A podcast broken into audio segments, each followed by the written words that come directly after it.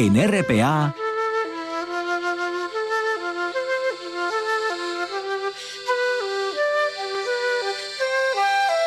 Noche tras noche.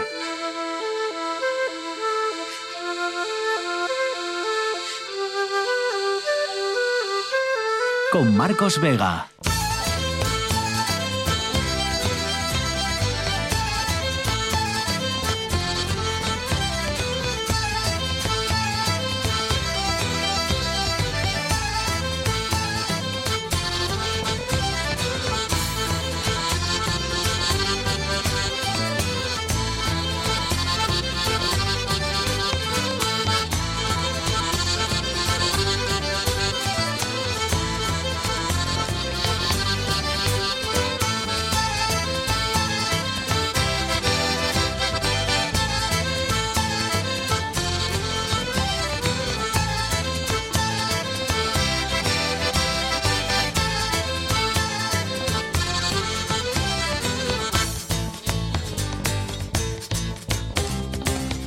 Buenas noches, bienvenidos al espectáculo de la radio. Al final Covadonga votó y votó a favor. Adrián Barbón, ya saben, ha sido investido hoy como presidente del Principado en la que será su segunda legislatura. Han votado por su candidatura el PSOE, claro, su partido, Izquierda Unida y Podemos, con su diputada Covadonga Tome. Está previsto que el jueves 27 tome posesión de su cargo.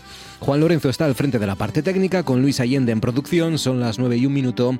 Esto es Asturias y estas son, recuerden, las maneras que tienen de ponerse en contacto con nosotros. En Facebook, Noche tras Noche, Espacio RPA, y en Twitter, arroba NTN RPA. Al final, por tanto, no hubo que esperar al viernes y hoy ya tenemos a Barbón reelegido como presidente. Es la culminación de un debate de investidura en el que el Partido Popular le ha ofrecido acuerdos puntuales, pero le ha pedido que se aleje de Izquierda Unida y de Podemos y que, mm, y que han dicho gobierna en solitario, ¿no? Un escenario ese, el del PSOE gobernando en solitario, que cada día está un poco más lejos, porque las negociaciones con Izquierda Unida cada día avanzan un poco más. De hecho, Ovidio Zapico ha reclamado hoy que se culminen ya de una vez, ¿no?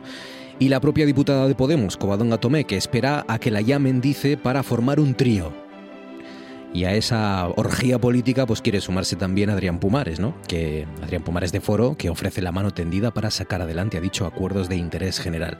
Los que no quieren ni esperan que les llamen son los de Vox, que han acusado hoy al PSOE de ser la verdadera involución, han dicho.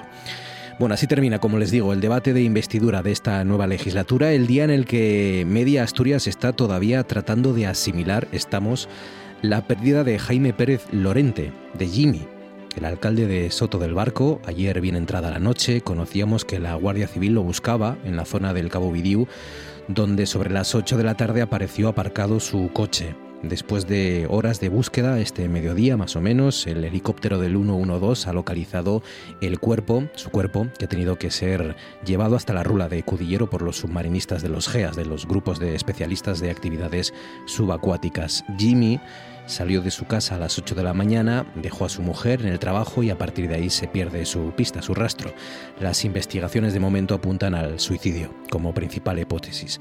Los que conocieron a Jimmy pues ya lo saben y hoy los hemos escuchado, ¿no? A lo largo de todo este miércoles hablan de un hombre amable, de un hombre siempre dispuesto a ayudar, en definitiva de un ser de luz que intentaba solucionar cualquier problema de vecinos, compañeros o periodistas. Recuerden que hay una línea de atención a las conductas suicidas que también pueden utilizar familiares o allegados. Esa línea, ese teléfono es el 024 024. Luis Allende, buenas noches. Buenas noches, Marcos. ¿Cómo estás, Luis? Cuéntanos qué noticia no le ha interesado a nadie en Asturias este miércoles. Pues mira, la Casa Blanca califica de despreciables los informes sobre policías tejanos devolviendo niños al río Bravo. La portavoz de la, de la Casa Blanca, Karine Jean-Pierre, ha calificado de aborrecibles, despreciables y peligrosos los informes sobre agentes de la policía de Texas devolviendo, lo dicho, niños migrantes al río Bravo en la frontera con México. Todo esto surge debido al diario Houston Chronicle, que se hacía eco de la noticia el pasado lunes a través de las declaraciones de uno de los agentes fronterizos. El agente, un médico que a través de un, correo asegura haber recibido órdenes de devolver a los migrantes al río Bravo, incluidos menores y bebés, y no dar agua a los solicitantes de asilo, ni siquiera en condiciones de calor extremo. Entre los heridos que trató se encuentran una niña de 4 años que se desmayó a 38 grados centígrados después de que el personal de la Guardia Nacional de Texas Empujase al grupo en el que ella estaba de regreso a México. Un hombre con una importante laceración en la pierna que quedó herido cuando intentaba rescatar a su hijo de un alambre de púas colocado en una boya de disuasión en el Río Grande. Un adolescente de 15 años que tenía una pierna rota y resultó herido cuando trató de cruzar una parte más peligrosa del río lejos de las boyas. Y una mujer de 19 años que al ser atrapada en el alambre tuvo un aborto espontáneo. Son cinco los minutos que pasan sobre las nueve. A esta hora ya saben que en RPA nos vamos a las nubes.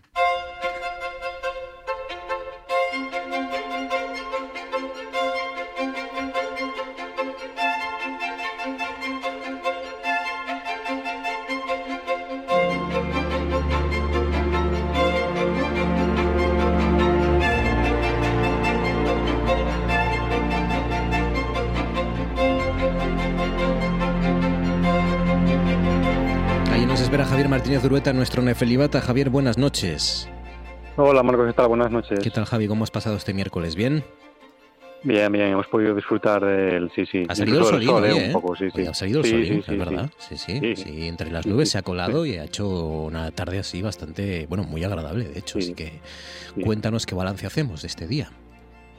Mira, sobre todo en zonas de costa, sí que durante la tarde, bueno, ya más bien al mediodía, pues se han abierto bastantes claros y el sol, la verdad que ha lucido. Como decimos también en zonas del suroccidente, estos días, pues luce bastante el sol. Ahí en esas zonas es donde se han alcanzado las máximas más altas de todo Asturias. Por ejemplo, en Ibias, 26 grados y medio, en Somiedo 25,2 o en Gijón se han quedado algo más cortos, aunque el sol también ha lucido, se han quedado con 25 grados. Hacia zonas del interior, a primeras horas de la mañana sí que ha llovido algo, ahora vallado algo, por ejemplo, en Oviedo y en Piloña es donde se ha registrado eh, o donde digamos que ha vallado más un litro por metro cuadrado, aún así, como decimos, son precipitaciones, pues la verdad que muy escasas con el orvallo. Y como decimos, también las temperaturas bastante agradables, un día más de ola de calor en España, que por ejemplo la máxima más alta se ha registrado en Murcia, en Alama de Murcia, 44,1 grados y se quedan en contraste, como decimos, con esos 26 grados y medio de Ibias o muchos puntos de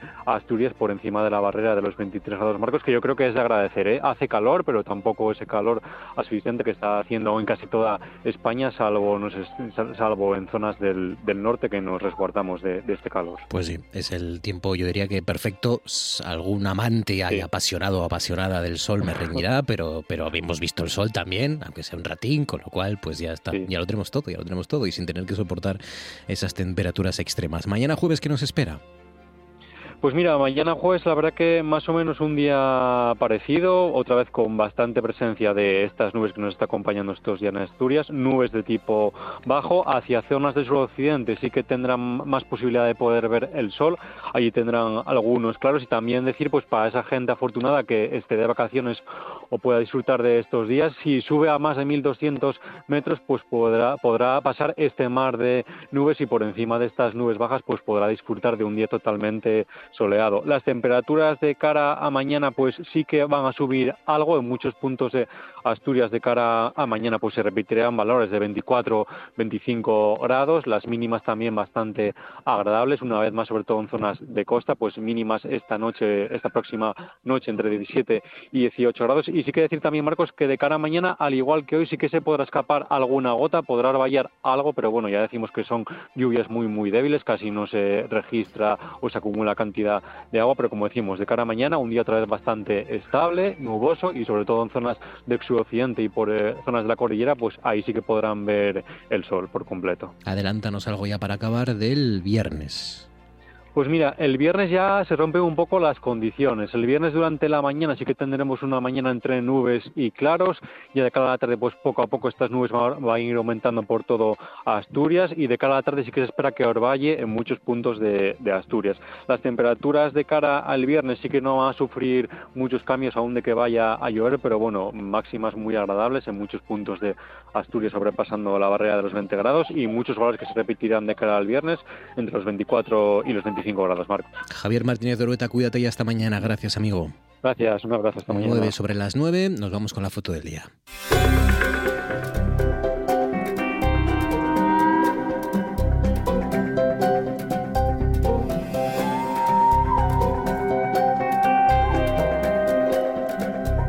Hoy la foto del día nos la la trae Luis Allende que hace doblete esta noche con la noticia y con la imagen de la jornada, que en realidad son cuatro casi, ¿no?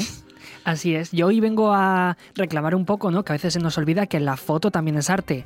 Eh, la foto que traigo, o las fotos, como dice Marcos, es de Asghar Faradi, que eh, igual nos suena, pero sí quizás os suene eh, una, una, película que ha rodado aquí en España. Todos lo saben, con, con Penélope Cruz y Javier Bardem, porque Faradi es conocido como un gran cineasta entre los muchos premios que tiene. tiene dos premios Oscar a la mejor película de habla inglesa, Nader y Simin, una separación de 2012, y El Viajante, que también ganó el premio a mejor guion en el Festival de Cannes de 2016. Bien, eh, Faradi presenta una exposición La Cera en Galicia, en el Centro Galego de Arte Contemporáneo, en Santiago de Compostela, del 22 de junio al 10 de septiembre, donde mezcla su pasión por el cine y su pasión por la foto. Si bien no está por, aquí, por desgracia aquí en Asturias, sí que podemos acercarnos ¿no? a un poco al arte que nos trae este hombre a España. Eh, la cera es la pieza central, elegida por el propio Faradi para dar título a la exposición. Es una obra fotográfica a gran escala compuesta por cuatro murales de la calle Balía Ser de Teherán, que fueron registrados a lo largo de todo un año con la ayuda de sus asistentes. Cada uno de los murales es una composición hecha de varias fotos de la misma acera en distintos momentos del año, mediante el empleo de la técnica de, collage fotográfico.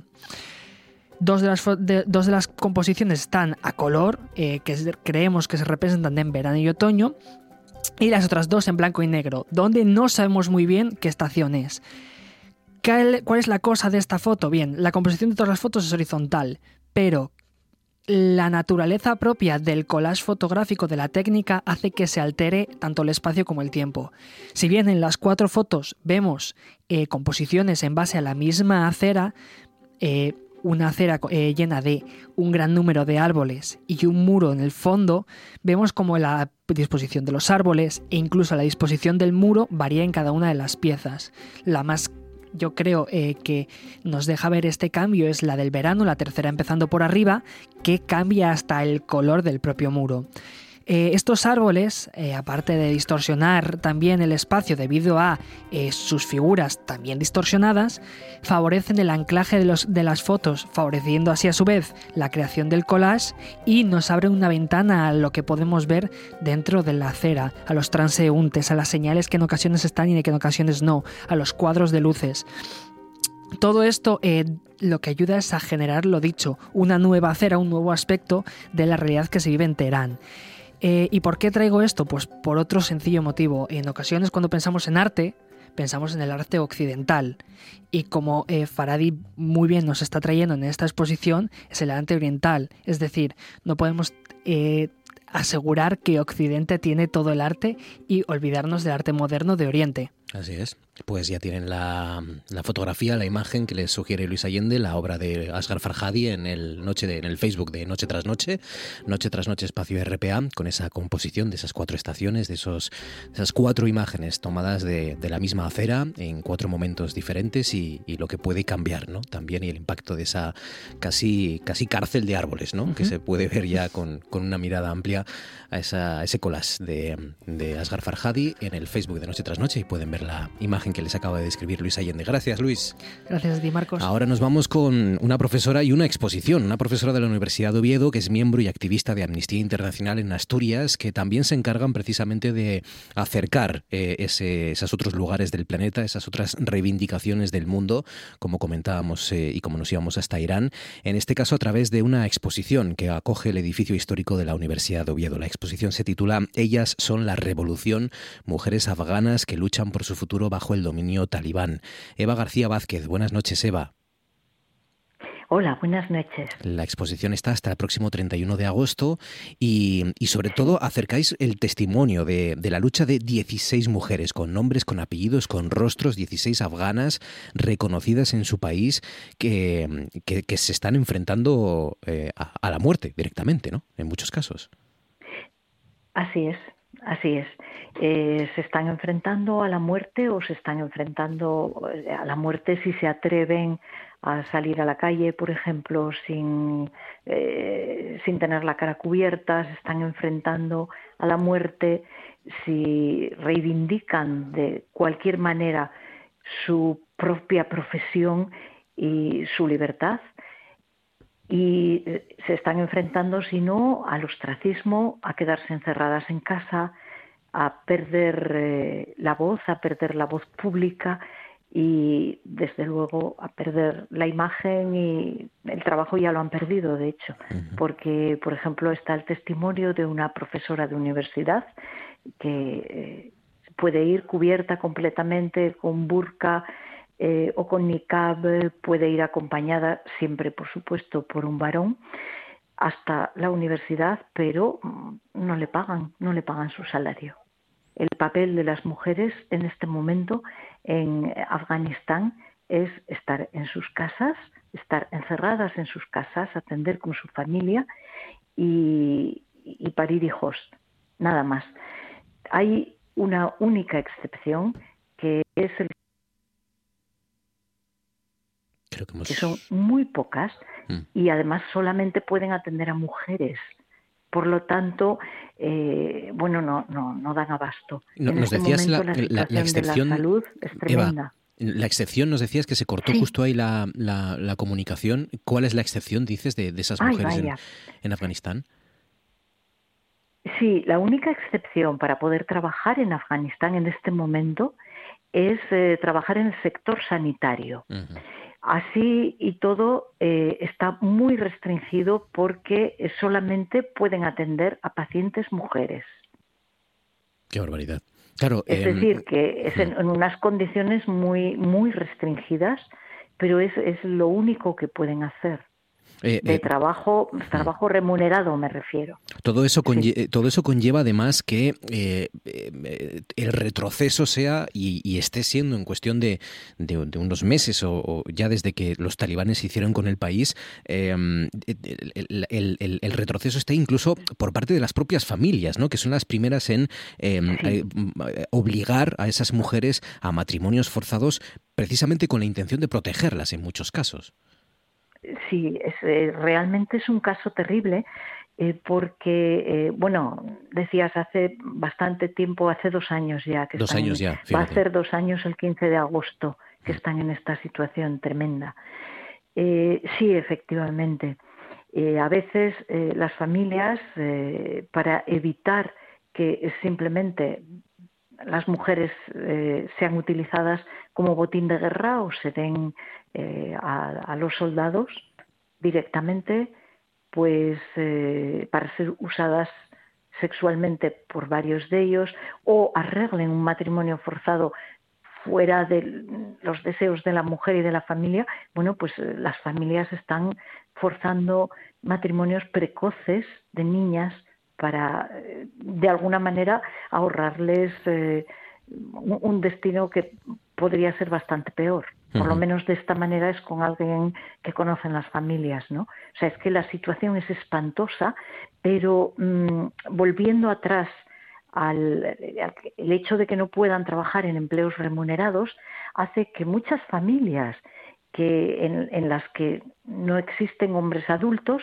tengan porque bueno porque ha habido eh, grandes matanzas eh, acaban de pasar varias guerras sucesivas estaban los hombres en el frente y hay muchas familias en las que la, cabeza de familia es una mujer y era quien trabajaba para dar de comer a sus hijos. Ahora no puede hacerlo.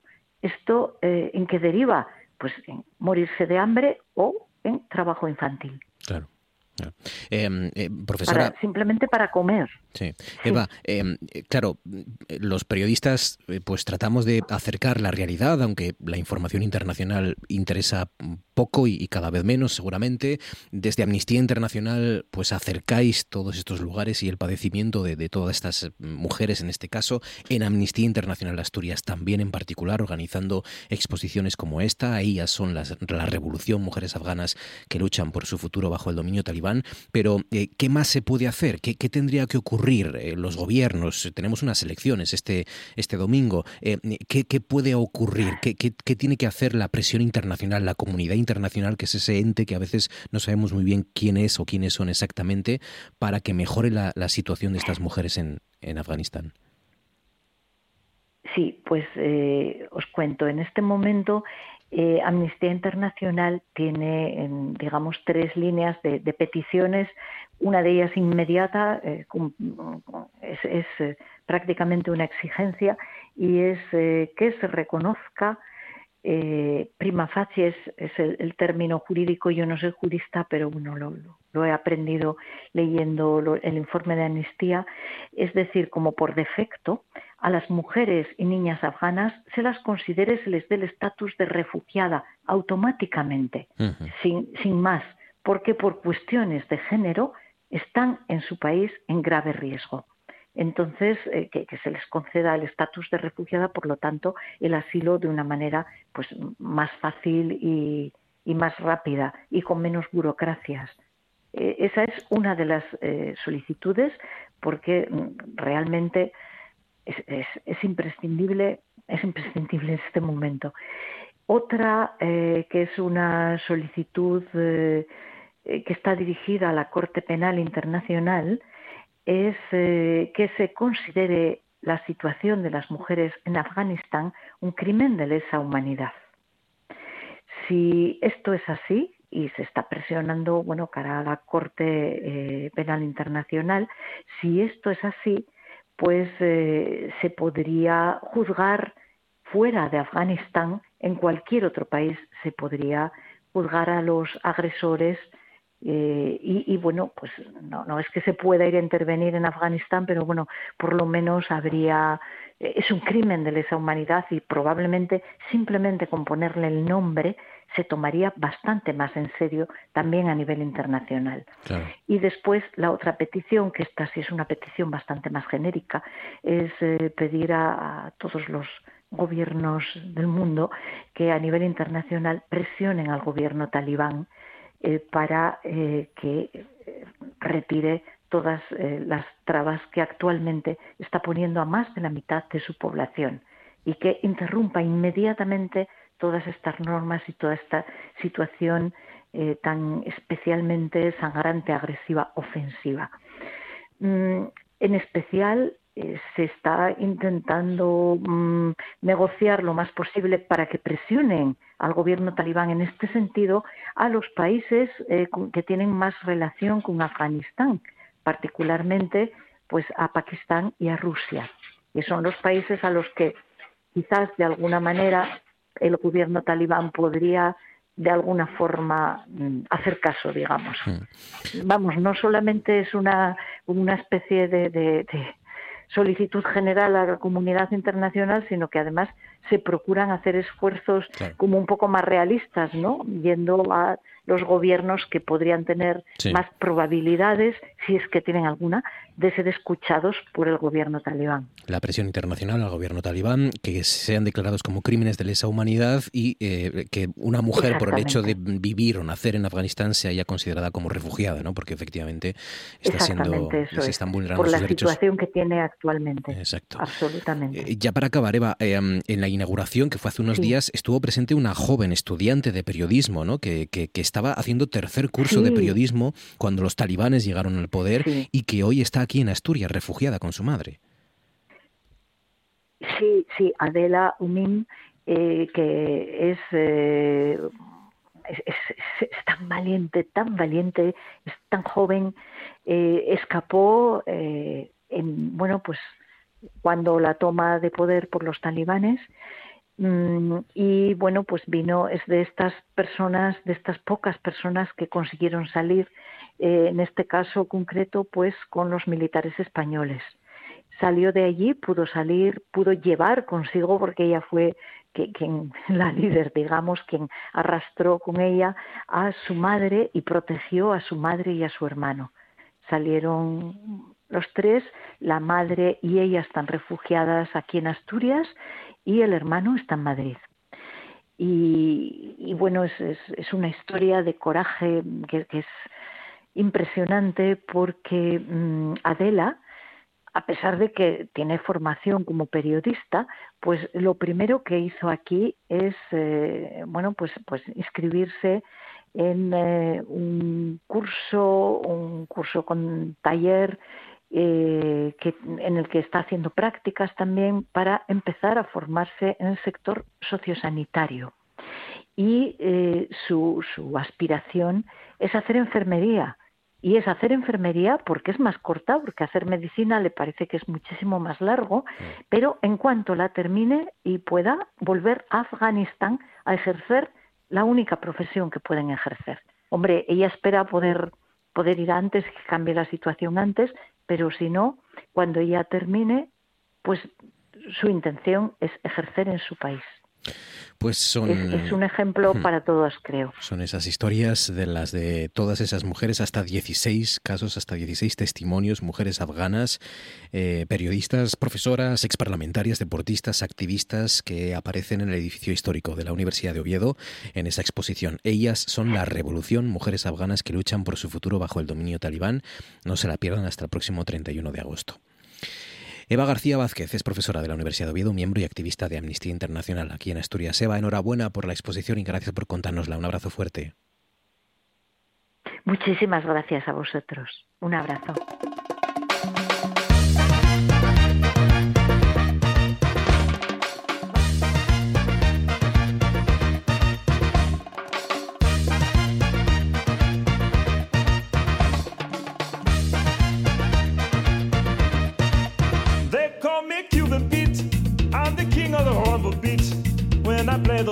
Maracas, I go chick chicky boom, chick chicky boom.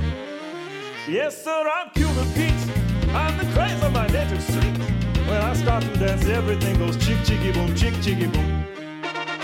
26 sobre las 9, todavía casi no nos hemos recuperado del Carmín, ¿verdad? Y, y, hoy ya les llevamos hasta la fiesta de la Magdalena en la Villa de Llanes y lo hacemos con nuestra cocinera Mónica Longo. Mónica, buenas noches. Hola, buenas noches, bienvenida, Marco. Gracias, Mónica, gracias. Ya tenía yo ganas de charlar contigo de, con este ánimo a estas horas. ¿Qué tal? ¿Todo bien? Yo contigo con Luis, ¿eh? que también lo echamos Sí, sí. ¿Qué tal? ¿Bien? Todo muy bien. pues nada, hoy nos vamos hasta la Villa de Llanes. ¿Qué te parece? Es una fiesta fantástica que yo te tengo que reconocer que no conocía pero a través, eh, tengo mucha suerte siempre y entonces siempre me cuentan mucho la gente y me ha llamado directamente el bando de la Madalena, me ha llamado y me ha explicado la fiesta de Peapa. Ah, muy bien. Esto es em, el viernes y el sábado, ¿no?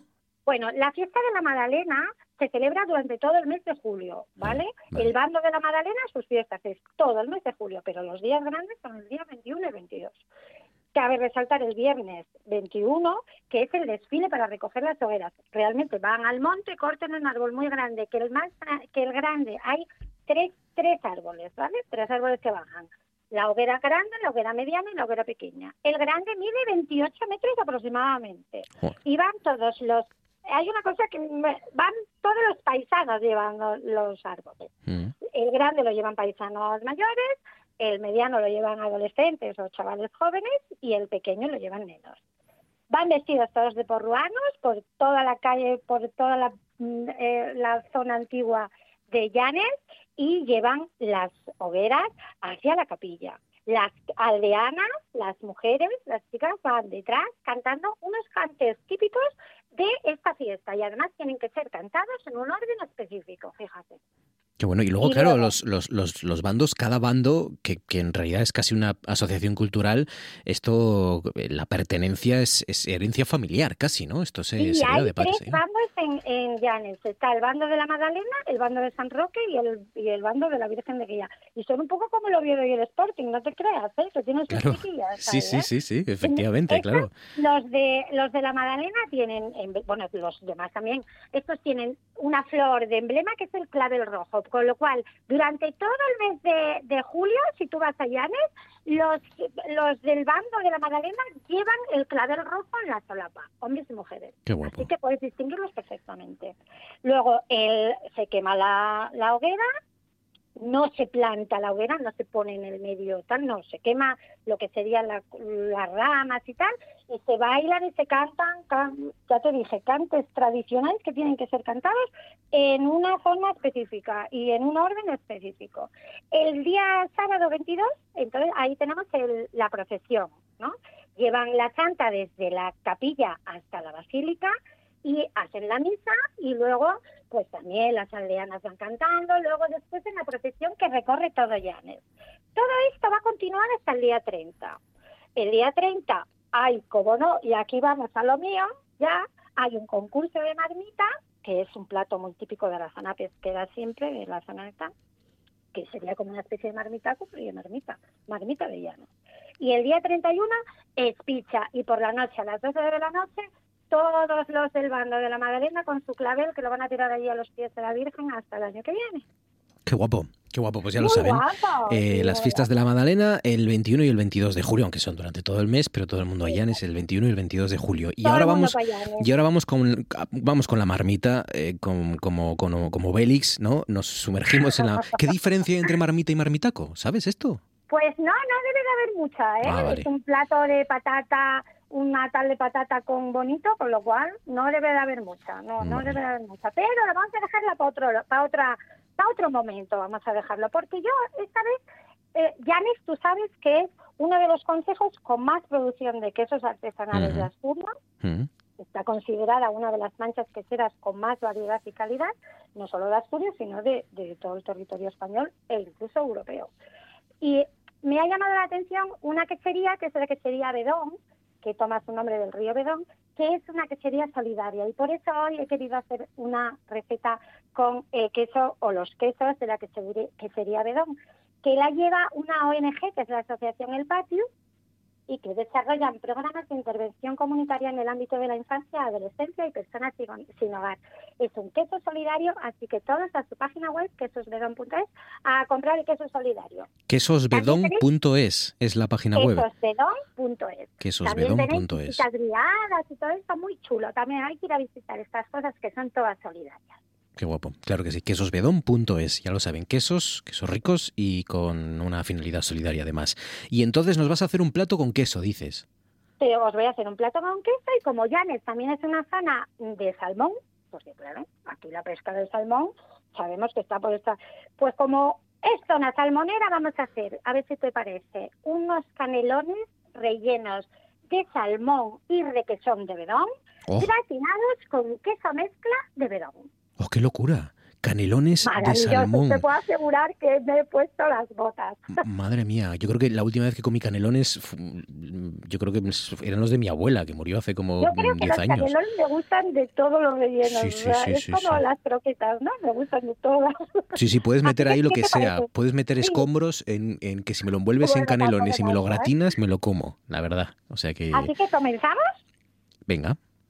Venga, pues vamos a empezar con los ingredientes, que serían 300 gramos de salmón fresco y sin piel. Hombre, si tienes la oportunidad de tener uno de esos pescados de... De los Sí, si va a ser que pues no, pero bueno. pescadería y ya está. 150 gramos de requesón bedón, 100 gramos de queso bedón mezcla, que lo vamos a rallar. Vamos a, a intentar tener siempre casa cositas, aparatitos que nos van a, a valer, que es un rallador. Una cebolla, 10 láminas de pasta para canelones, aceite de oliva sal, luego vamos a hacer una bechamel con medio litro de leche, 40 gramos de harina, 30 gramos de mantequilla, un poquito de sal, pimienta y nuez moscada que le da a la bechamel un punto genial. Qué rico. Así que vamos a empezar Mm. preparando la bechamel. Vamos a poner la mantequilla en una cazuela. Antes de que se empiece a quemar, recordad, vamos a deshacer esa mantequilla, pero mucho cuidado que se quema. Añadimos la harina y removemos con una varilla para, una varilla para que se vaya tostando bien. Esa, esa harina con esa mantequilla se tiene que tostar bien, no quemar, ¿vale? Pero tostar, porque si no luego la bechamel sabe harina. Vale. Removemos, removemos y cuando ya tengamos la harina tostada, vertemos la leche poco a poco sin dejar de remover. Ponemos sal, pimienta y nuez moscada al gusto y cuando empiece a espesar, removemos, removemos, removemos, retiramos del fuego y reservamos. Ahí ya tenemos hecha la mitad del plato, ya lo tenemos hecho. Ahora vamos a hacer en una sartén con un chorritín de aceite, vamos a cochar la cebolla bien picada, como dije el otro día, en brunoise, picadita pequeña Sí. con una pizca de sal, la vamos a poner a pochar aproximadamente 10 minutos, ¿vale? A fuego medio. Eh, tiene que dorarse bien y pocharse bien esa, esa sal. Cogemos el salmón, los 300 gramos sin piel y sin espinas, lo cortamos en taquitos pequeñitos, pequeñitos y se lo ponemos a la cebolla. Removemos muy bien y lo vamos a saber cuando está porque el salmón enseguida cambia de color, ¿vale? A fuego medio alto, pum, pum, pum. Y ahora vamos a coger ese requesón de bedón y le vamos a poner pues los 150 gramos dentro del salmón, removemos, removemos y vamos a coger dos o tres cucharadas de la bechamel que teníamos reservada y se la vamos a poner también al relleno. Ese relleno ya lo tenemos preparado, punto de sal, por favor, y lo dejamos que se enfríe, se tiene que enfriar para hacer el relleno. Vamos Qué rico. a cogerlas eh, ese es el momento. El relleno es un peligro, porque como no rellenes pronto. Sí, no, y es un peligro por otra cosa, te voy a decir, eh, Mónica, porque mm, aquí es donde yo eh, iba de puntillas a la cocina, abría la nevera y le robaba así con el dedo un poco de la besamela a mi abuela. Y si mi abuela me pillaba era muy peligroso porque el, el, puñetazo en la cabeza que me daba, el pescozón que me daba en la pues cabeza. Me ha pasado a mí hoy con mi marido. ¿Ves? No claro, creas, claro, claro. Es que. Es...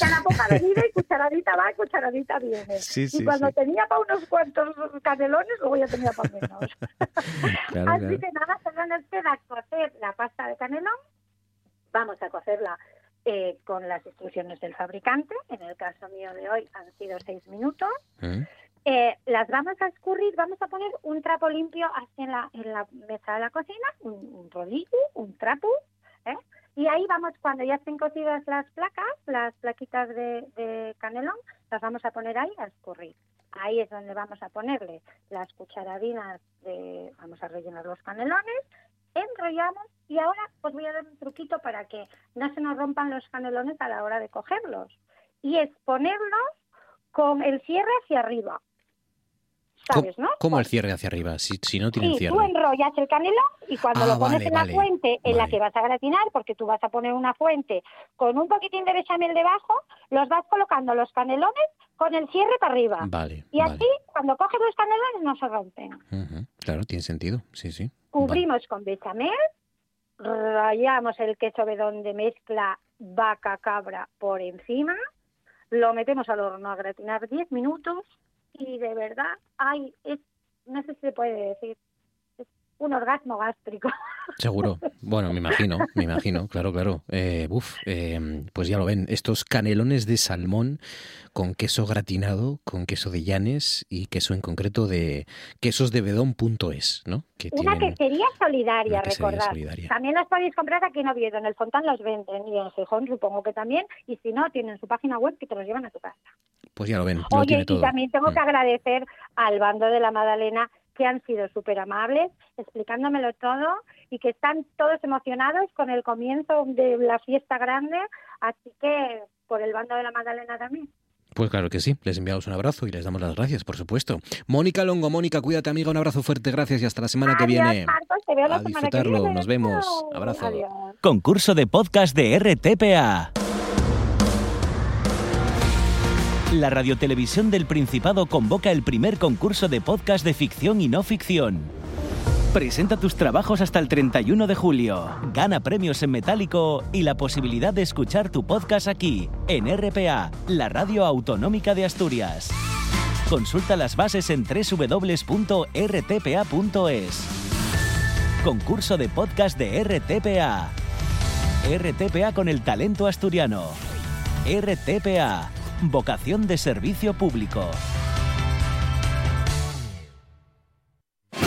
Cosas que pasan en Noche tras Noche. Tenemos a Menofis para escuchar cómo podría sonar el Egipto antiguo, es decir, cómo podrían hablar en aquella época.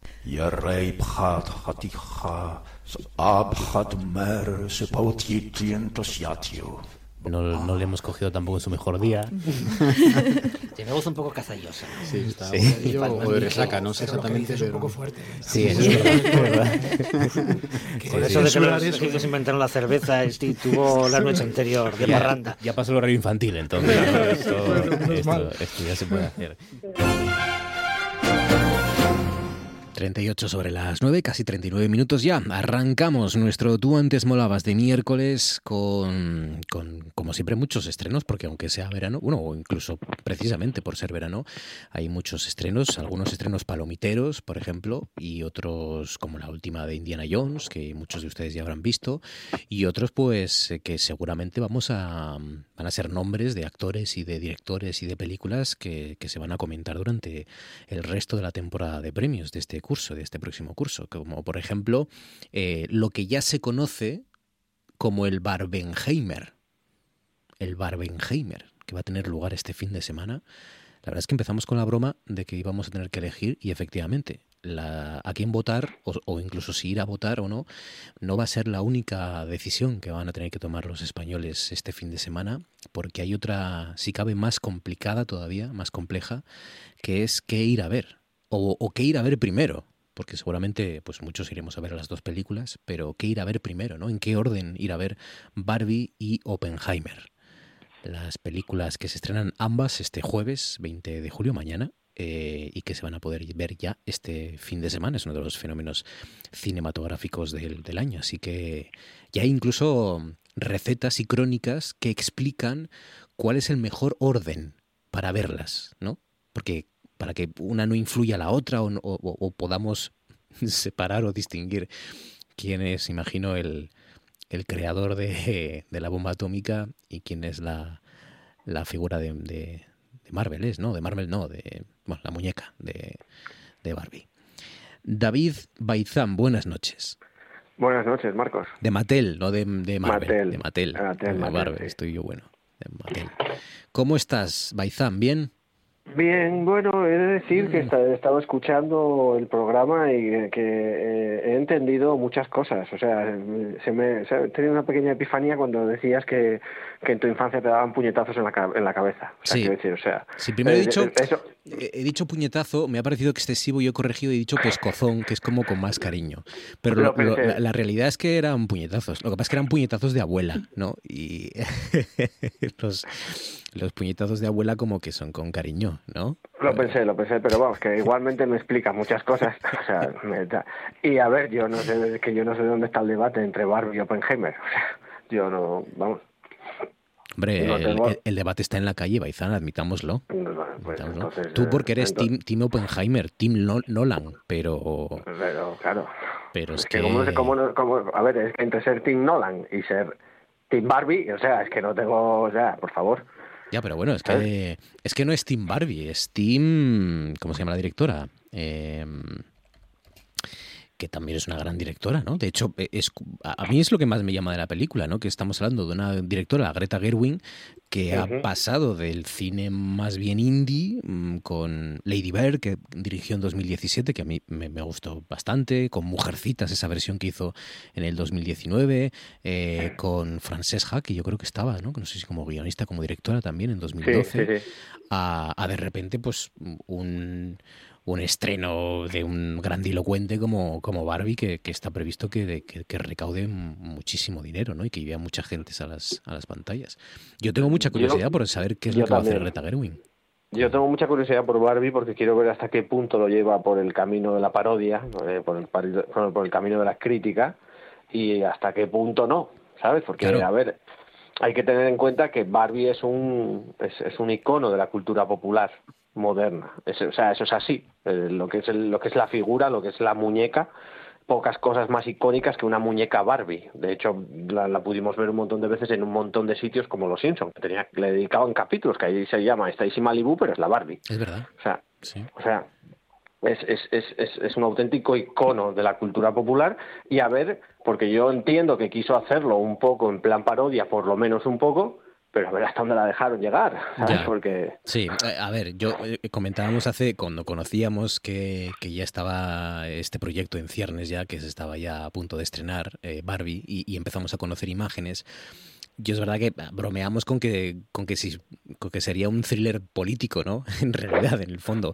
Hombre, no tanto, evidentemente, pero yo sí creo como tú que no va a ser todo jijijaja, que va a lanzar, que va a ser eh, una comedia, por supuesto, pero que va a ser, va a tener una carga de profundidad importante y que va a sacar temas como el machismo, como... Sí, como, la superficialidad, cosas así. Yo creo que los, los va a sacar bastante bastante eh, en la película van a estar muy presentes, ¿no? Yo creo. Yo creo que uh -huh. y, y, y, seguramente por eso también Greta Gerwig, por eso y por el dinero seguramente pues, ha aceptado el proyecto, ¿no? Porque en ese aspecto es muy jugoso también. Y, con, a ver, sí. y por el plantel, que, ojo, ¿eh? Margot Robbie, eh, Ryan Gosling, Will Ferrell, eh, bueno, está, está muy bien.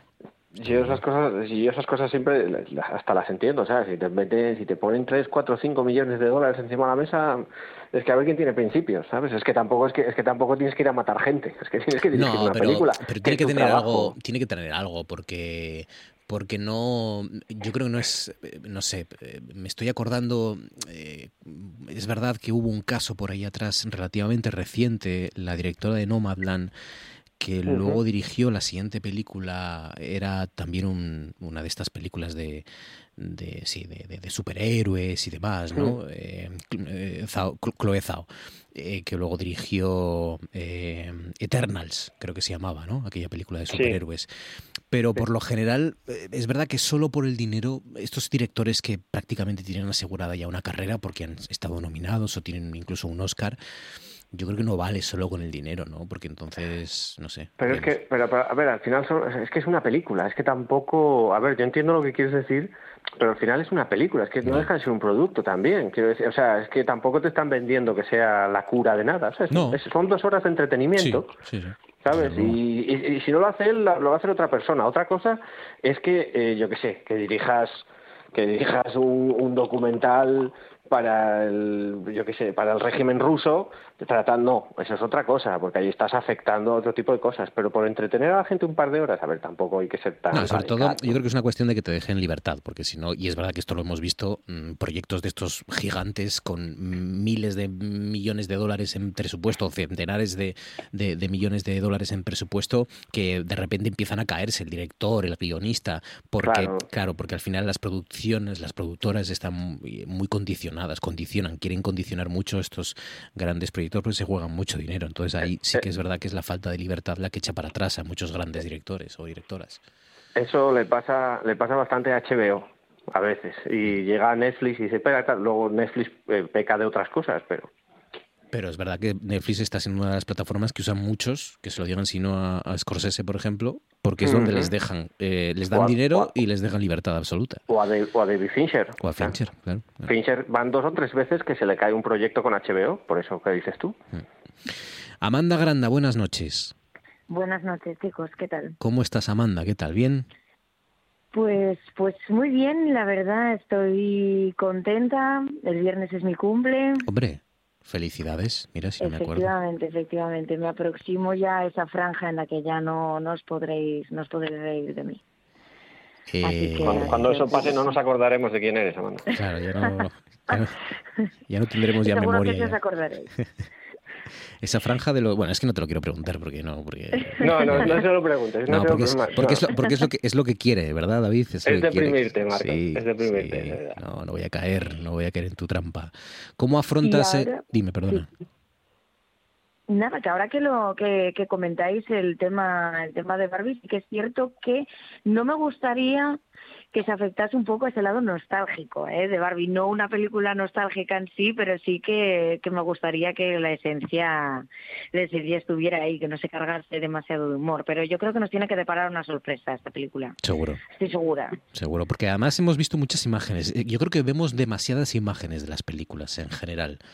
Eh, mm. Porque yo de Barbie ya he visto incluso una pieza musical entera que, canta Ryan Gosling y la he visto entera prácticamente. Y no, bueno, pero Eso, igual es, eso igual es culpa tuya. ¿eh? Bueno, no, pero no, he, ido a ningún sitio a oscuro, a la deep web, ¿eh? para ver alguna cosa pirata de... No, no, son cosas que los propios productores y los propios, la propia película, los responsables han publicitado y han promocionado en redes y demás, pero...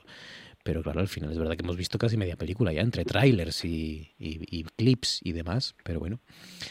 Sí. Tú jugaste entonces. Yo jugué, yo jugué a las Barbies y jugué a las Nancys. A las Nancys. ¿Os acordáis de las Nancys? A las Nancys, de Real Nancys, además. Las Nancy. A las Nancy entiendo que las que eran, bueno, igual igual me estoy pasando, ¿eh? pero igual igual no no hace tanto tiempo que jugabas a las Nancy. No, no, no, era, no, eran de pasta de cebolla seca, Amanda, eran de plástico. Sí. No, no, no, las, no, las, no, no, las, no las hacía mi padre con una navaja y madera. Nos ¿eh? criamos, nos criamos en los 80 y en los 90, o sea, no... No, no, qué sensibles estáis, chicos, qué piel más fina. No, no, no, no, no, pero es cierto que las Nancy pues eh, se han ido deteriorando muchísimo con el tiempo. La imagen de las Nantis ahora es, eh, trap puro y duro. Sí. Y decir, la, bueno, no sé, la ergonomía de las Nancy's era, era muchísimo más fina antes, ¿no? Es como algo muy clásico. Claro, antes se parecían más a las Barbies, efectivamente. Mm. Y yo recuerdo, yo recuerdo que, vamos, mi madre tenía una, de hecho, me, vamos, imagino que la conserva porque de aquella estaba prácticamente enmarcada en su habitación, cosa que por otra parte me parecía un poco extraña también. Pero es cierto que no, se podía jugar con esa Nancy y ella ya avisaba de, o sea, ya, ya, ya vaticinaba la decadencia de, de, la marca. Sí, sí, Yo jugué, como, como hermano pequeño de, de una hermana mayor eh, pues yo tuve que jugar. Era, era jugar con las Nancy's y las Barbies o no jugar. Con lo cual yo elegía jugar. Y, ahí estaba. Y jugué a las Nancy's y a las Barbies. Pero mi hermana era más de Nancy. Era más de Nancy's que antes eran pues prácticamente idénticas. Eh, ahora es verdad que son como más grandes las Nancy's. Pero antes eran muy parecidas a las Barbies. Vamos, yo no las distinguía. Pues nada, el Barbenheimer de este fin de semana. Eh, ¿En qué orden la verías tú, Amanda? ¿Primero Barbie y luego Oppenheimer o primero Oppenheimer y luego Barbie? Hombre, primero Barbie seguro. Sí, yo creo que sí. Lo tengo clarísimo, lo tengo clarísimo, porque además a mí me genera dudas el hecho de que, de que haya habido tanto bombo de imágenes. Puede ser muy bueno y puede ser tremendamente nefasto. Mm. Claro, lo que pasa es que ver, ver las tres horas de Christopher Nolan al, después de otras dos y pico de Barbie... Uf, eh, no sé, puede, ser duro, Yo, sinceramente, a Barbie lo único que le pido es, es a la propia Barbie diciendo en algún momento, a mí no me preguntes, yo solo soy una chica. Es lo único que le pido a toda la película. Oh, sí, pero esa no era Barbie. ¿Cómo se llama? Lisa Corazón de León. No, esa era Stacy Malibu. O sea, Lisa Corazón de León es la que fabricaron para luchar contra Stacy Malibu. Claro, eso es, eso es. Eso es. Eh, Carolina Laseras, buenas noches. Hola, muy buenas noches. ¿Cómo estás, Carolina? ¿Qué tal? Muy bien, Marcos, echándote de menos, que ya me dijeron que estabas de vacaciones y había chico nuevo en la oficina, pero hombre, nada como el gran Marcos Vega, ¿no? Para llevar el programa. Estuve, estuve de vacaciones. Eh, todavía no las he agotado enteras, me, quedan todavía. No, es que tú, nunca has agotado las vacaciones. Yo no sé cómo lo haces, pero siempre tienes vacaciones. Yo intento, intento repartirlas bien. Intento repartirlas bien. Eh, para que me echéis de menos, básicamente, porque si no, luego quedáis hasta el gorro de mí. ¿Cómo afronta Carolina Laseras el, eh, ya no sé ni cómo se dice, Barbenheimer? Pues la verdad es que no, no ando muy puesta con esto de, de, esta película, de todo que comentáis de, de, Barbie. Es más, yo la recomendación que os iba a hacer hoy no iba para nada en este, en este sentido, porque claro, como vamos a hacer un homenaje a Paco Ibáñez, yo lo que quería recomendar hoy es la nostalgia. Yo quería recomendar a la gente ni ninguna serie ni ninguna película. Quería recomendar encender la tele, poner la televisión pública y dejarte llevar por la magia de que de repente de fondo veas una película o una serie medio empezada que te atrape y digas tú, mira, me voy a quedar viéndola como hacíamos antaño. O sea que tú, la recomendación de hoy es eh, pelis destrozatardes, ¿no? Que, que, se llaman. Podemos dedicarle un molabas a, las, a esas películas que estás haciendo zapping y de repente te quedas, ¿no? Estén en, en el lugar que estén, aunque lleven ya una hora, hora y media, eh, te quedas con ellas, ¿no? O series de televisión, ¿no os acordáis que hace unos años empezábamos las series, igual ya la segunda temporada, y de ahí en adelante? A mí me pasaba, ¿eh? Con, con la programación, vaya. Hmm. Pues sí, eh, pues mira, mm, podéis ir pensando ya en películas robatardes. Yo, por ejemplo, yo tengo una película mía robatardes es eh, Cadena Perpetua. Cadena Perpetua es peli robatardes, puede estar en cualquier momento. Claro, eso, eso es otra, claro. Además, eh, tres horas que con, que con anuncios eh, se convierten en cinco o seis ya. Eh, claro. Y, y, para mí es peli robatardes, me, me quedo en donde esté. Pero esas cosas son la demostración ya palpable de lo vagas que llegamos a ser las personas, de lo vagos que llegamos a ser todos, porque son películas que tenemos en casi todas las plataformas, o casi todas esas películas, y no la ponemos, o sea, no, no la, pero si nos la ponen ya puesta, o sea, ya nos la, si ya nos lo hacen hecho, pues la vemos. Hombre, es que no es lo mismo, David, no es lo mismo, no es lo mismo dejarte llevar por ese azar de repente que de sorpresa.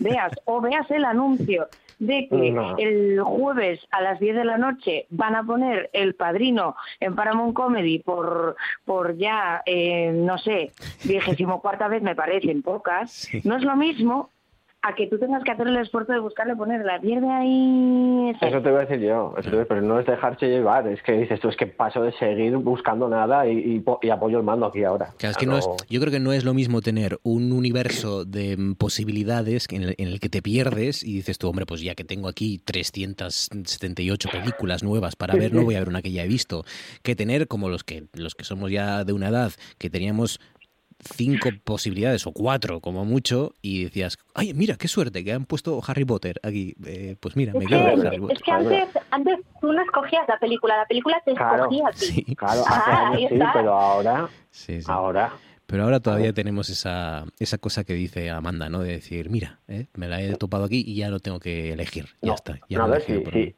sí, Sí, no es una crítica, si yo lo hago, ¿eh? y lo hago casi todas las semanas alguna vez, es decir, ¿pero por qué? ¿Pero por qué? ¿Qué fuerza extraña me, me impide cambiar de canal aquí? Hay algo sociológico ahí, está claro. Y es que a eh, veces, mm. cuantas menos opciones, mejor. ¿eh? Seguro. Ya lo vivimos, ah, lo vivimos todos los días. Seguro. Eso siempre.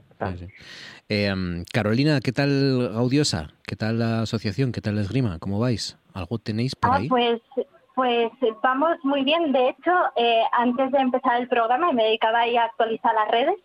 Y, muy bien, estamos con clases en el Centro Asturiano de Oviedo. A la vez seguimos aquí en, en, Oviedo. Y ha empezado un alumno italiano. Y ya con el italiano tenemos un italiano, un ruso y dos argentinos. Ya da para hacer un chiste. Así que cuidado con el ruso. Sí. el eh, ruso muy bien, muy buena gente. Arroba gaudiosa esgrima histórica. Ahí tienen en, en, Instagram, por lo menos, arroba gaudiosa esgrima histórica, todo junto. Ahí está. Muy bien, muchas gracias, Marcos. Nada, hombre, luego me pasas, luego me invitas a algo. Luego, luego te hago un bichum. Eh, pues nada, la propuesta de Carolina Laseras es esa, es película Trapatardes, ¿no? El ponerse... Yo mi propuesta es encender la tele. Encender la tele y dejarse llevar, ¿no? Eso Yo, yo animaría a hacerlo a partir del sábado eh, o incluso a partir del domingo ya, cuando ya no haya ni debates, ni campañas electorales, ni estas cosas, porque ya estamos un poco agotados ya. A partir del lunes quizás, pero sí, sí, dejarse llevar por la magia de, la televisión convencional, digamos. Eh, Baizán, ¿tú qué sugieres? ¿Qué has visto? ¿Qué propones? A ver, pues propongo una serie de Netflix eh, que se llama Los Días, que estrenaron en junio, principios de junio, y que cuenta los días posteriores al, maremoto, a que, sí, al maremoto de, al tsunami de Japón, eh, que luego afectó a la central de Fukushima. Es un poco, eh, no la he visto entera todavía, pero es un poco como la propuesta que trata de ser el Chernobyl de Netflix, por decirlo de algún modo. Lo que pasa que, bueno, con, con distancia, con otro estilo, entre otras cosas porque es Japón, no es Rusia, no tiene nada que ver eh, eh, la época es diferente también, pero yo creo que intentan jugar un poco con, con, el, con la situación dramática y con, y con la con la con, eso, con, con, el drama que supuso que supuso lo que fue de primeras el tsunami y luego la catástrofe nuclear en, Fukushima. Los días, ¿no? Los días en Netflix. ¿Es serie ficción o es documental? No, no, es serie ficción. Serie ficción. serie ficción. Lo que pasa es que le dan un aire muy documental. Sí aviso, es, es una serie lenta. Tiene, tiene momentos muy lentos, tiene, no es... No, va a ser entretenida y no es de fácil digestión a veces porque el, tema es el que es. Es un poco como, como Chernobyl en algunos momentos. Hmm. Sí, pero bueno, Chernobyl, claro. Es que Chernobyl incluso tenía una parte estética atractiva, aunque aunque mm, aunque no sea precisamente muy agradable de ver, porque era una, es una serie muy dura, ¿no? Y con ese feísmo de, de, aquella zona y de aquella época, pero, pero precisamente todo ese esa patina, ¿no? De, de, fealdad y de y de oscuridad que le daba a la serie la hacía muy atractiva. Sí, no, a ver, eh, eh, este, o sea, lo que es la propuesta a nivel visual está muy bien los días, o sea, o sea eso, en ese sentido está muy está muy trabajada pues los días en Netflix sobre mm, la catástrofe de la central de Fukushima. Amanda, ¿algo que sugerir, que proponer? Pues, pues sí, chicos, porque tengo un amigo trabajando en, en Paradiso, ahora en la librería Paradiso. Mm. Eh, muy muy a mi pesar, ¿no? Porque pasar a saludarlo e intentar no, no cometer ningún, ningún desmán ¿eh? por el camino, pues es, es complicado, ¿no? Pero bueno, lo hice, me arriesgué y me encontré además justo en la en, bueno, ya, ya en, en la caja, ¿no? Digamos, bueno, ¿no? Ya en el, en, Estabas a punto de marcharte ya, entonces. Eso es. Sí, me encontré con una colección de nuevos cuadernos de anagrama que estaba ahí puesta como eso, como los chicles de colores en los supermercados, no sé, las, maquinillas de depilar por algún motivo, ¿no? Y tampoco, efectivamente, no, no, tampoco me pude resistir a eso. Y me llevé uno que se llama Dance Usted, que, es de, un periodista que también es DJ, que se llama Luis Costa, perdón, Luis Costa, que me traje una S por algún motivo. Y, la verdad que bueno, está, está bastante guay, porque bueno, recupera todo el tema de, del baile como vínculo social, así pues la, cultura de club, y está chulo, a ver, es una lectura ligera, habla un poco también de cómo empezó el swing y, bueno, las problemáticas sociales y raciales alrededor, pero, pero es cierto que, está guay de vez en cuando cuestionarse cuánto hace que, uno no baila, ¿no? Que está muy chulo. Dance usted el libro de Luis Costa de los nuevos cuadernos de anagrama, ¿no? Eso es. Dance usted, Asuntos de Baile, es el subtítulo. Es peligroso, es peligroso. Yo fui este año a la Semana Negra con la firme intención de no comprar nada porque ya tengo una pila de libros que me mira con, con, con recelo cada vez que me acuesto sobre la mesilla de noche y, y acabé llevándome tres, tres, entre ellos un cómic de, de Mortadelo y Filemón que me faltaba. Así que, así que vamos a ello, ya, con este Tú antes molabas especial, precisamente, Francisco Ibáñez. 4, 3, 2, 1, 0. We have ignition. Orgullo friki, orgullo friki, no tengas vergüenza. Orgullo friki, orgullo friki, orgullo friki, pierde la cabeza como yo. No tengas vergüenza, vamos, grítalo. Si ves Doctor Who y veías Dragon Ball, intentar negarlo es un error. Y ahora sal ahí y cosplayéate. Márcate unos bailes y diviértete. Por un día es tuya la ciudad. Pierde la cabeza como le No me importa que seas de Star Wars.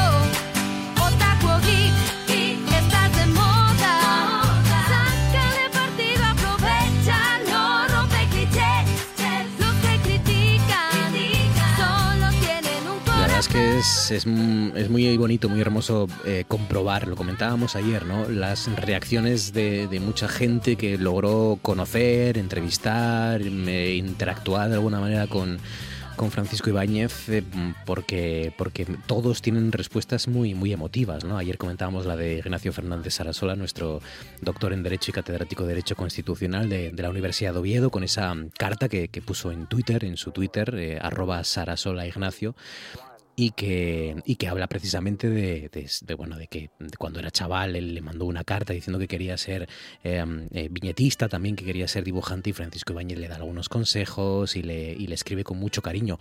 O ese otro, ¿no? Ese otro periodista de sociedad que cuando visitó la redacción de su periódico, Ibáñez eh, le pidió que le, hiciera un garabato y le, le, firmara un autógrafo. Ibáñez le dijo, eh, ¿qué eres el jefe de sociedad, verdad? Mañana te lo traigo. Y entonces le, dio esa viñeta en la que aparece un mortadelo lleno de basura, eh, con latas de mm, sopa, con un montón de moscas, todo mm, lleno de pringue. Y Filemón le dice, claro que no ha querido ni recibirle, eh, se ocupa de los asuntos de sociedad, con O, de sociedad. Y, bueno, pues muchas más, muchas más.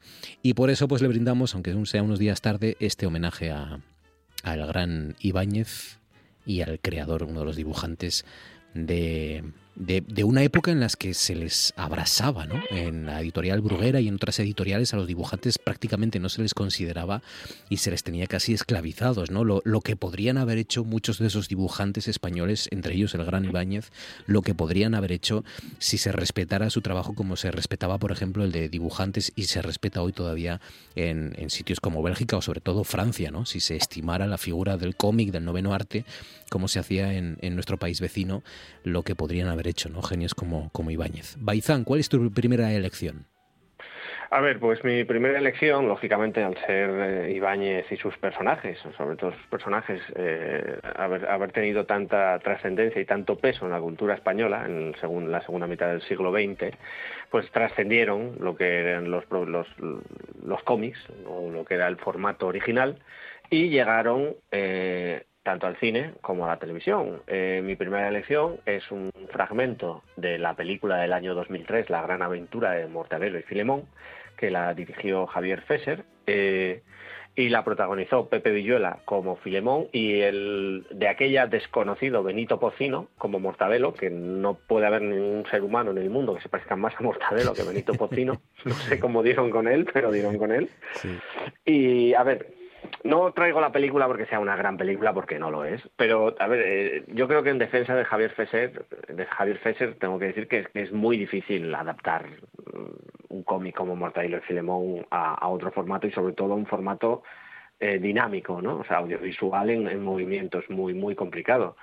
Eh, aún así, yo creo que en algunos momentos fueron, sobre todo con el tono de hacer de ciertas cosas y, con algunas cosillas que fueron, que fueron capaces de trabajar, el resultado fue relativamente digno y una cosa que a mí me gustó mucho, por ejemplo, es cómo eh, mostraron el edificio en el que vivía la madre de Filemón, que era en el que más o menos daban a entender que era el 13 Rue del Percebe, que para mí es el, son las es, es, eran las historietas de, de Ibáñez que más me gustaban, las de 13 Rue del Percebe.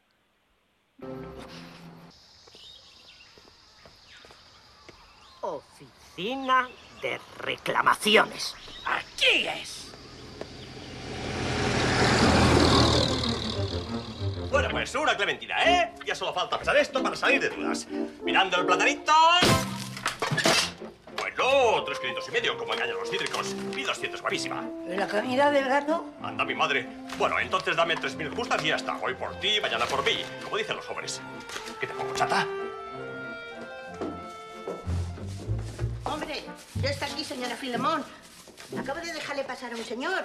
Míralo usted, a ver, que parece muy interesado. Vamos a ver, señorita, que me parece que está usted un poquito sorda de oídos. Le repito que me han vendido una lavadora que no funciona y exijo una solución inmediata.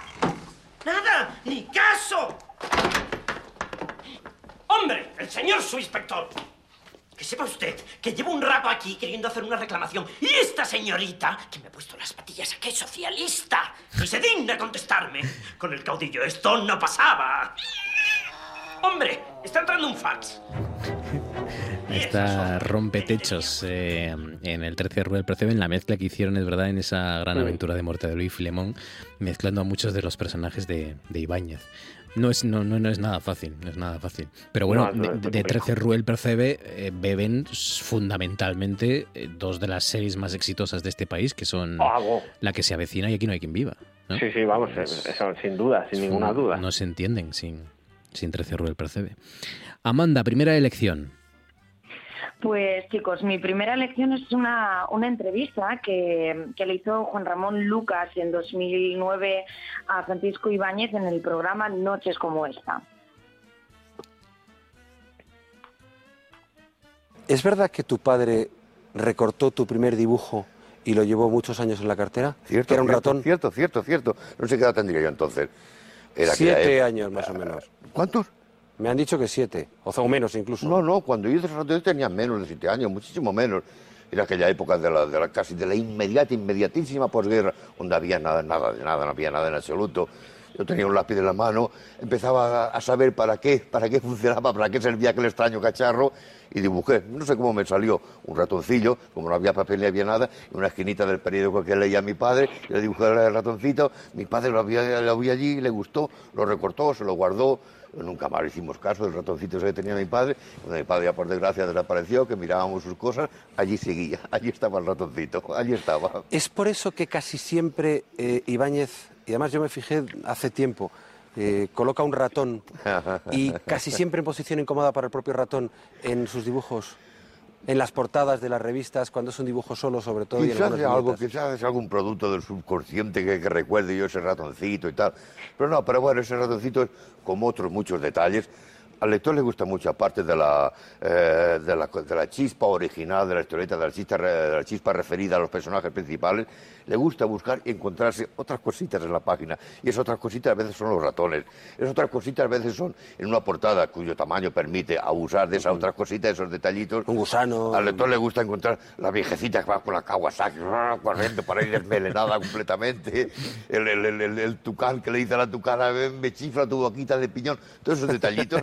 Y a veces me dicen, mira, el chiste principal tuyo, era una caca, a mí no me gustaba. Pues esos detalles. la- la- Era, la era gente fascinante. Yo recuerdo cuando, cuando el, el domingo me compraban el, el TVO de, de Mortadelo y Filemón, fundamentalmente, era fascinante ver en esas portadas todos los, eh, todo el fondo, ¿no? El segundo plano lleno de, de- de- de pequeños chistes y pequeños guiños.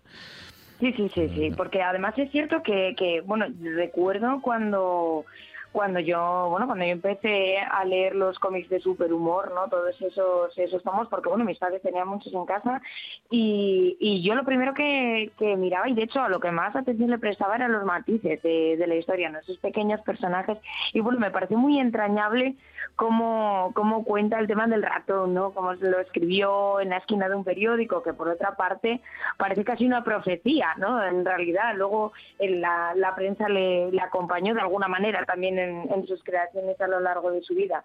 Y, y la verdad que me parece muy llamativa, muy llamativo esa, esa reivindicación del, del detalle también, ¿no? Como es un reflejo de, de nosotros mismos, de lo que todos estamos pensando, ¿no? Pero bueno, cada uno aplicado a su vida, en qué detalle se fija cada quien y durante cuánto tiempo, es maravilloso, la verdad. Bueno, y- y que, por cierto, me parece buena entrevista, ¿eh? Sí, sí, sí, está muy bien. Está, está entera en, en- en- es en la, porque esto es un programa que se llama Noches como esta, ¿no? Eh, de- de- creo que de Ujú. televisión española puede ser, Amanda.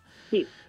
Pues debe estar Eso en, en RTP. Eso es, pero es buena entrevista, porque luego eh, sí que es cierto que en entrevistas posteriores, incluso bastante recientes, muchas de las preguntas que se le hicieron a Ibáñez ya, ya se las había hecho Juan Ramón Lucas, que dices tú, Jolín, es Ibáñez, ¿cómo no renuevas las Ya, preguntas? ¿no? Ya. Es fundamental. Vosotros como, vosotros como, como, como eh, eh, eh, lingüistas, digamos, como... eh, es verdad que, claro, fijaos, acémila, animal de bellota, alfeñique, batracio, bellaco, cabestro, cernícalo, mm, es decir, son un montón de palabras... Pescozón, es que son un montón de palabras que mm, empezamos a mamar ya desde críos y que, y que nos descubrió, o casi en algunos casos hasta diría que se inventó, ¿no? El propio, el propio. Ibáñez. Eh, porque, porque es verdad que eh, hay mucho, muchísimo vocabulario detrás. Es mi riau, por ejemplo, ¿no? Es mi riau. Sí. Es que. Es por eso que cuando le preguntan ese tema de dibujante o historietista, eminentemente historietista, eso de que hay una diferencia muy grande, ¿no? Claro, ahí o sea, eh, creaba, creaba todo tipo de situaciones y eso evidentemente implica, implica que está la lengua de por medio. Merluzo. Claro, es que Merluzo, es que Merluzo lo, lo colocó para el uso popular Ibáñez, seguramente, claro. eh, es que, sí, sí. Eh, Nada, es, el, Ibáñez, eh, o sobre todo, yo lo que más leí de él fue Mortadelo y Filemón y algo rompetechos, y bueno, el 13 Rubel percebe también muchísimo, pero tenía muchísimo más nivel de lo que de lo que pu- pudiera parecer en, en la superficie. O sea, Seguro. de hecho, de hecho, me acuerdo que hace unos años, no sé si te acuerdas tú, eh, alguien que en el 50 por 15 se llevó los 50 millones, eh, la última pregunta, la pregunta número 15, la supo porque había leído un cómic de Mortadelo y, File- y Filemón. ¿Ves? Seguro, me lo creo, claro. Te lo, claro. te lo digo en serio, o sea, le preguntaban porque qué era un, un omentótem. Ah, y, claro. Y claro, y, y él dijo, "Mar- yo lo sabía porque había un, había un yo tenía un yo tenía un cómic de Mortadelo y Filemón que fue que Mortadelo decía, ese tipo con bigote tenía pinta de omentótem. Otentotem, sí, sí, sí. y yo flipa. o sea, pues se ganó 50 kilos por haber leído ese cómic. Bueno, fíjate, sí, sí. Otentote, que es, eh, es un pueblo nómada, ¿no? De África, yo creo recordar algo así, el Otentote. Eh, y lo conocemos gracias a Ibáñez. Eso sí, en la realidad es esa, claro que sí. Eh, merluzo, más tuerzo, estas cosas que, que ponía. Eh, bueno, yo recuerdo, aparte de, bueno, aparte de los personajes conocidos, luego tenía otras cosas. Hizo un cómic así como muy punk, que era Chita, Tato y Clodoveo. Eh, que eran como parados los, los Sin cuatro. empleo. Es- Sí, sí, sí, sí, ¿verdad? sí. sí, sí, sí. Sí, sí, sí, super punky, super sí. punky, es lo más. Chita, Tato y Clodoveo.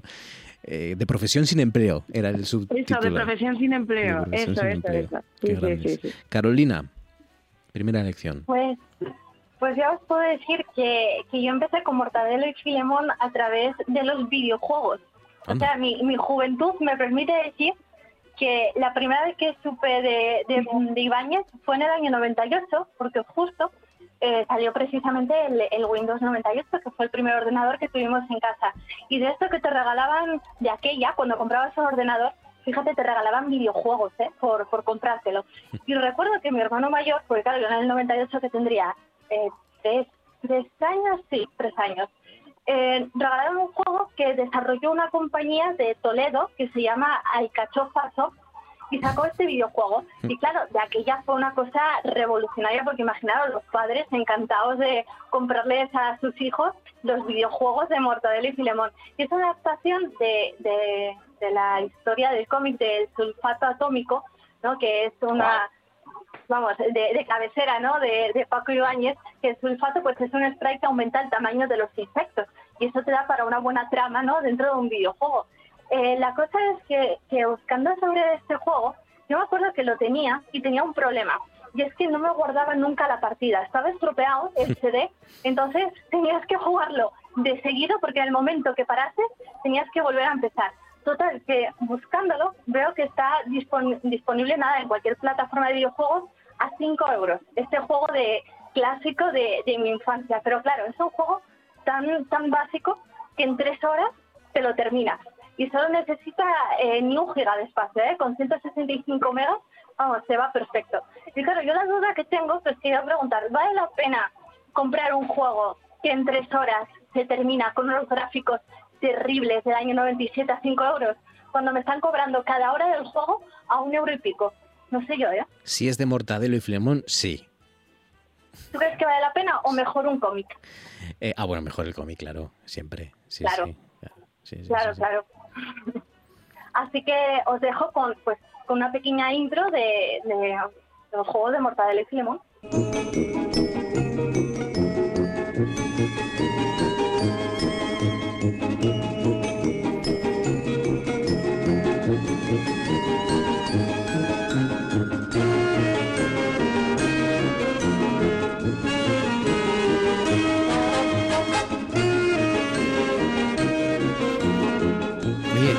Interesa, Carolina, ¿podías elegir si manejar a Mortadelo o a Filemón o cómo o no? A ver, claro, estás hablando con una Carolina de 6, 7 años, yo, yo no me acuerdo demasiado bien, Vale, pero vamos, yo creo que no nos podemos poner muy exigentes en una aventura gráfica del año 97. Yo creo que con que te funcione el point and click y funcione guardar el juego, yo creo que tiramos ya bastante. La aventura gráfica de Mortadelo y Filemón. Venga, segunda ronda, Baizanco, ¿qué continúas?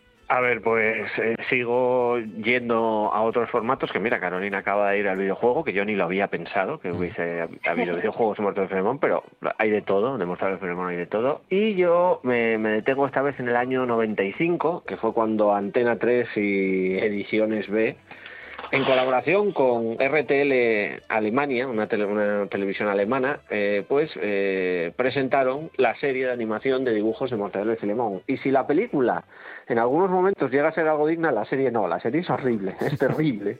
Lo que pasa que, bueno, yo me pasé toda la infancia, mi más tierna infancia, en los 80, eh, leyendo los cómics, así que cuando salió una serie de dibujos para la televisión, que yo tenía 12, 13 años, una cosa así, cuando salió, pues yo la tuve que ver.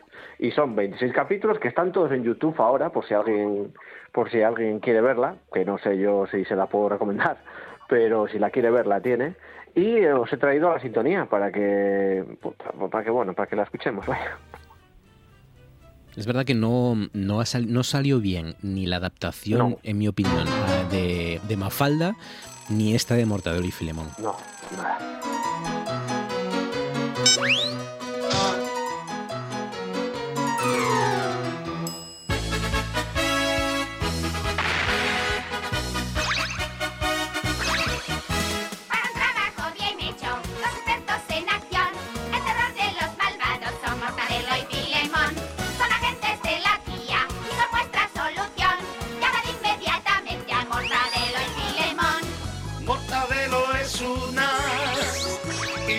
Veces cambia de disfraz. Y la secre Ofelia va tras él, que sale disparado a más de cien. Son agentes malditos destruyen cualquier plan, por diabólico que sea, y detienen al criminal. El super es el. Por culpa de Oyo Baizán, algunos vamos a estar tarareando esta tonada hasta, hasta el fin de semana como mínimo. Pues es, es de largo lo mejor de la serie. Seguro, seguro. Muerte del Loy Filemon. Amanda, segunda elección. Pues chicos, yo veo vuestra apuesta y fijaos si, si os voy a cambiar de, formato porque, porque me voy a, ir a la vida real. Pero antes quiero explicaros a qué me refiero y es que efectivamente ya lo habéis mencionado, pero sin lugar a dudas, cuando, cuando conocí los, eh, bueno, las viñetas de, de lo que más me gustaba de pequeña era la Rue 13 del Percebe. Y también lo dice Luis Alberto de Cuencajo. Todos conocemos el constante aumento demográfico desde nuestra guerra de liberación. Miles de hogares se habían destruido. España necesitaba viviendas para dar techo a las familias que a la sombra de la paz se iban creando. Para mí la obra maestra de Ibáñez, con mucho que, fue y que es y que seguirá siendo, esa inmortal 13 Rue del Percebe. Yo me sigo tirando como en los cómics así para atrás de risa en, en- en resorte cada, cada vez que los leo. El hecho además de que iba siempre detrás, o sea, era como un poco la última historia de, de aquellos tebeos, a mí me sigue pareciendo cumbre. Me gustaba mucho 13 Rue del Percebe. Mucho. Quizá por esa tendencia que tenemos todos al voyeurismo, ¿no? A mirar sin ser vistos. Cada casa era una viñeta ah, y eso me parece muy, muy inteligente. O sea, construir una sola página donde no necesitas hacer las viñetas porque cada viñeta es cada uno de, de los pisos, de las secciones de ese, de ese edificio. Cuando era pequeño decía, y, y dibujará cada vez la, ¿sabes? La, la, la casa y tal, qué coñazo, ¿no? Yo decía, qué coñazo tener que estar ahí con las líneas rectas y tal. No, evidentemente no era así. Hay una plantilla en la que están todas las... La casa ya dibujada y Bañez solo dibujaba el interior. Luego se recortaba y se pegaba encima. Son el poeta Luis Alberto de Cuenca, ¿no? Como decías, Amanda. Sí, Luego Alaska, Alaska, es la siguiente que habla. Pepe sí, Villuela. sí, sí. eh, y este último es eh, este eh, actor, ¿no? Eh, um, El de Museo Coconut, se me acaba de olvidar el nombre. sí, el de... Ah, se me acaba de ir, pero bueno, el caso es que me habéis escuchado en muchísimas ocasiones hablar del bar La Plaza, donde trabajaba, encima de Villa, ¿verdad? Sí. Yo creo que os tiene, os tiene que sonar. Pues es que, o sea, desde que mm, empecé a trabajar en aquel bar, eh, y me familiaricé, me familiaricé un poco con él, es que fue lo primero que pensé, es exactamente igual que la Rue 13 del Percebe. Para mí al final también fue un poco una profecía haberlo leído de pequeña. Es cierto que son solo cuatro alturas, cuatro pisos y, y el bajo es el bar. Pero de hecho quizá podría mm, podría ir un poco hasta más allá y decir que podemos sumar también a, a Chicha Tato y, y Clodoveo, ¿no? Tiene un poco tiene un poco un, un, un toque también y es es vamos es interesantísimo es interesantísimo a mí yo creo que, que le tengo más cariño que nunca a este bar desde que descubrí que era igual que la Rue 13 del Percebe Carlos Areces era el que hablaba Ay, al Carlos final sí, de- del grupo GT Calor, que además es verdad que yo ya alguna vez le he escuchado en alguna entrevista y es verdad que es un auténtico enfermo eh, y coleccionista de, de tebeos. Y que, y que- Dibuja también, y dibujante, Gram, también, Oh. sí, sí, sí. Eh, y, uno de los mayores coleccionistas de, Ibáñez. Tú le pides un Ibáñez, un Mortadelo y Filemón del año 93 de febrero y te lo saca. Y tiene una colección imponente. O sea que sí, sí, es un- una autoridad en la materia, Carlos Areces. Eh, Carolina, segunda elección. Pues mi segunda elección tengo que, que retornar hacia atrás, hacia el actor Carlos Iglesias, porque hace mucho tiempo, en el año 2011, eh, vino a Oviedo eh, a través de la Asociación Tres Arrozas a presentar una película que se llamaba Hispansi, que es como se dice en ruso, eh, españoles, hablaba, que hablaba sobre el tema del estallido de la guerra civil y cómo un montón de niños terminaron en orfanatos de la Unión Soviética. El tema es que en prensa salía mucho de Carlos Iglesias, el, famor, el, el famoso actor de Manos a la Obra.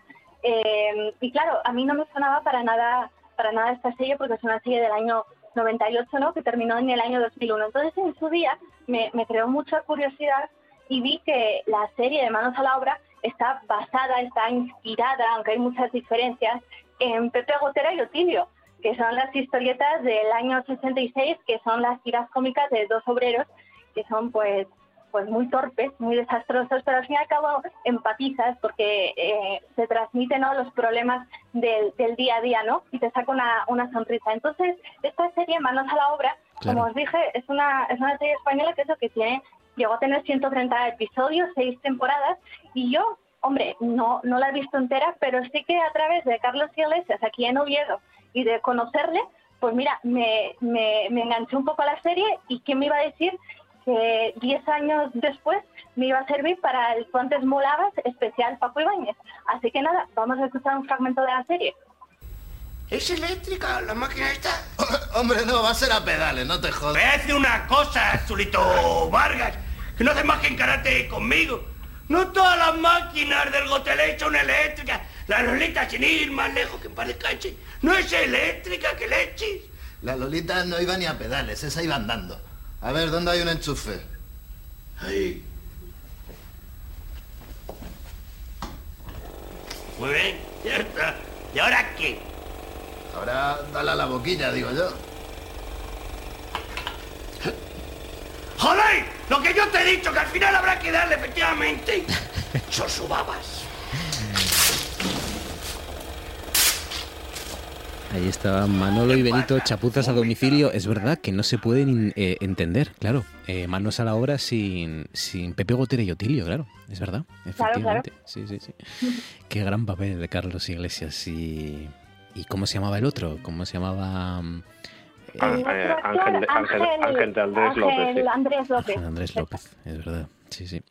Venga, eh, última ronda. Baizán, ¿con qué cierras? A ver, pues cierro con...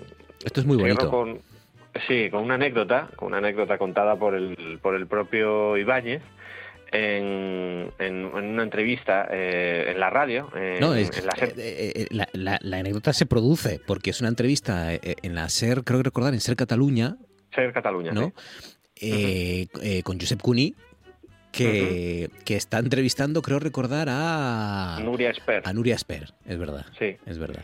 Y bueno, está también Paco Ibáñez, o sea, Francisco Ibáñez por ahí. Y en la entrevista, o sea, en lo, lo que es una entrevista, eh, Ibáñez cuenta una, una anécdota de cómo alguna vez a, a él. No, es que el, el- el propio, es el propio Josep Cuní el que le confunde con Paco Ibáñez.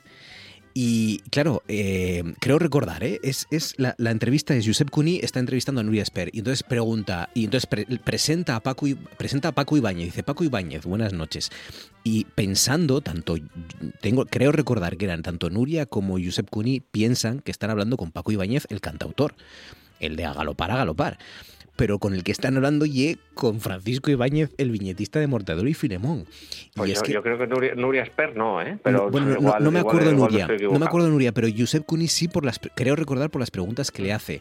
Y lo, lo bonito de esta, de esta anécdota que se produce en radio es que eh, Francisco Ibáñez es un tipo tan encantador, tan humilde, que no quiere, eh, mm, no quiere fastidiar la entrevista, ni quiere, ni quiere que se descubra la metedura de pata de o Josep el productor o del equipo del, del programa, y entonces le sigue el juego allá como puede, tratando Hasta de... que no puede más, sí. Claro, tratando de, de driblar y de fintar y esquivar las preguntas que, que tendrían sentido para Paco Ibáñez, para un cantautor, y no para él. Y, y es, y es un ejemplo de, de- de lo que era este hombre, ¿no? De la humildad y lo, y lo cariñoso que era este tipo. Claro, pero no es casualidad, no es casualidad que, que haya dejado tanto cariño y que haya salido tanto amor durante los últimos días. O sea, Exacto, es- exacto. Y, y aquí en este fragmento que vamos a escuchar, yo creo que se, se retrata la figura de Francisco Ibáñez. Repito, le están confundiendo con Paco Ibáñez, el cantautor, y él trata como puede de contestar a las preguntas que en realidad no están yendo para él. Paco Ibáñez, bon dia. Hola, buenos días, què tal? Saps que, saps que Núria Esper et cita en aquest gran espectacle barra recital, barra encara per definir que es veu el Romea Romancero Gitano? Uy, mira, a veces pienso que lo, lo- que yo hago, este, este personajillo mío, este calvete, este tal mortadelo, está a años luz de la intele- intelectualidad que hay en ese escenario, la intelectualidad de Nuria Esper. Nuria Esper es un, es un verdadero gigante en, su campo. El mío no es tan gigantito, no está, el mío más bien chiqui- chiquitito, el personaje mío. Ahora bien, se, se, pues se convierte en un gigante cuando yo voy a firmar ejemplares por ahí, cuando voy a, eh, a lo largo y ancho del país, veo esas colas de 200, 300 personas con un, un ejemplar debajo del brazo, un álbum para que yo se lo firme y tal. Eso también me convierte al personaje mío, lo convierte también en, un, en una especie de monstruito dentro del mundo del cómic. ¿Qué caray? De tota Ay, manera, tú, tú eres pequeñito, pero te cuelas en el espectáculo de las Per, ¿eh? Ay, pero fue, fue el regalo más maravilloso el día del estreno, cuando de pronto ya en, eh, ya en los aplausos finales y con Pascual saludando conmigo y esas cosas, me dice bajito, es que Paco Ibáñez está en la sala. Digo, que está en la sala. Y me puse a gritar con, con todas las fuerzas que me quedaban. Y ahí apareció guapísimo, porque estás guapísimo, Paco, guapísimo. Apareció y saludó y el yo, creo que lo eh, recibió, eh, pues, tampoco eso, se está dando cuenta Nuria. Esper.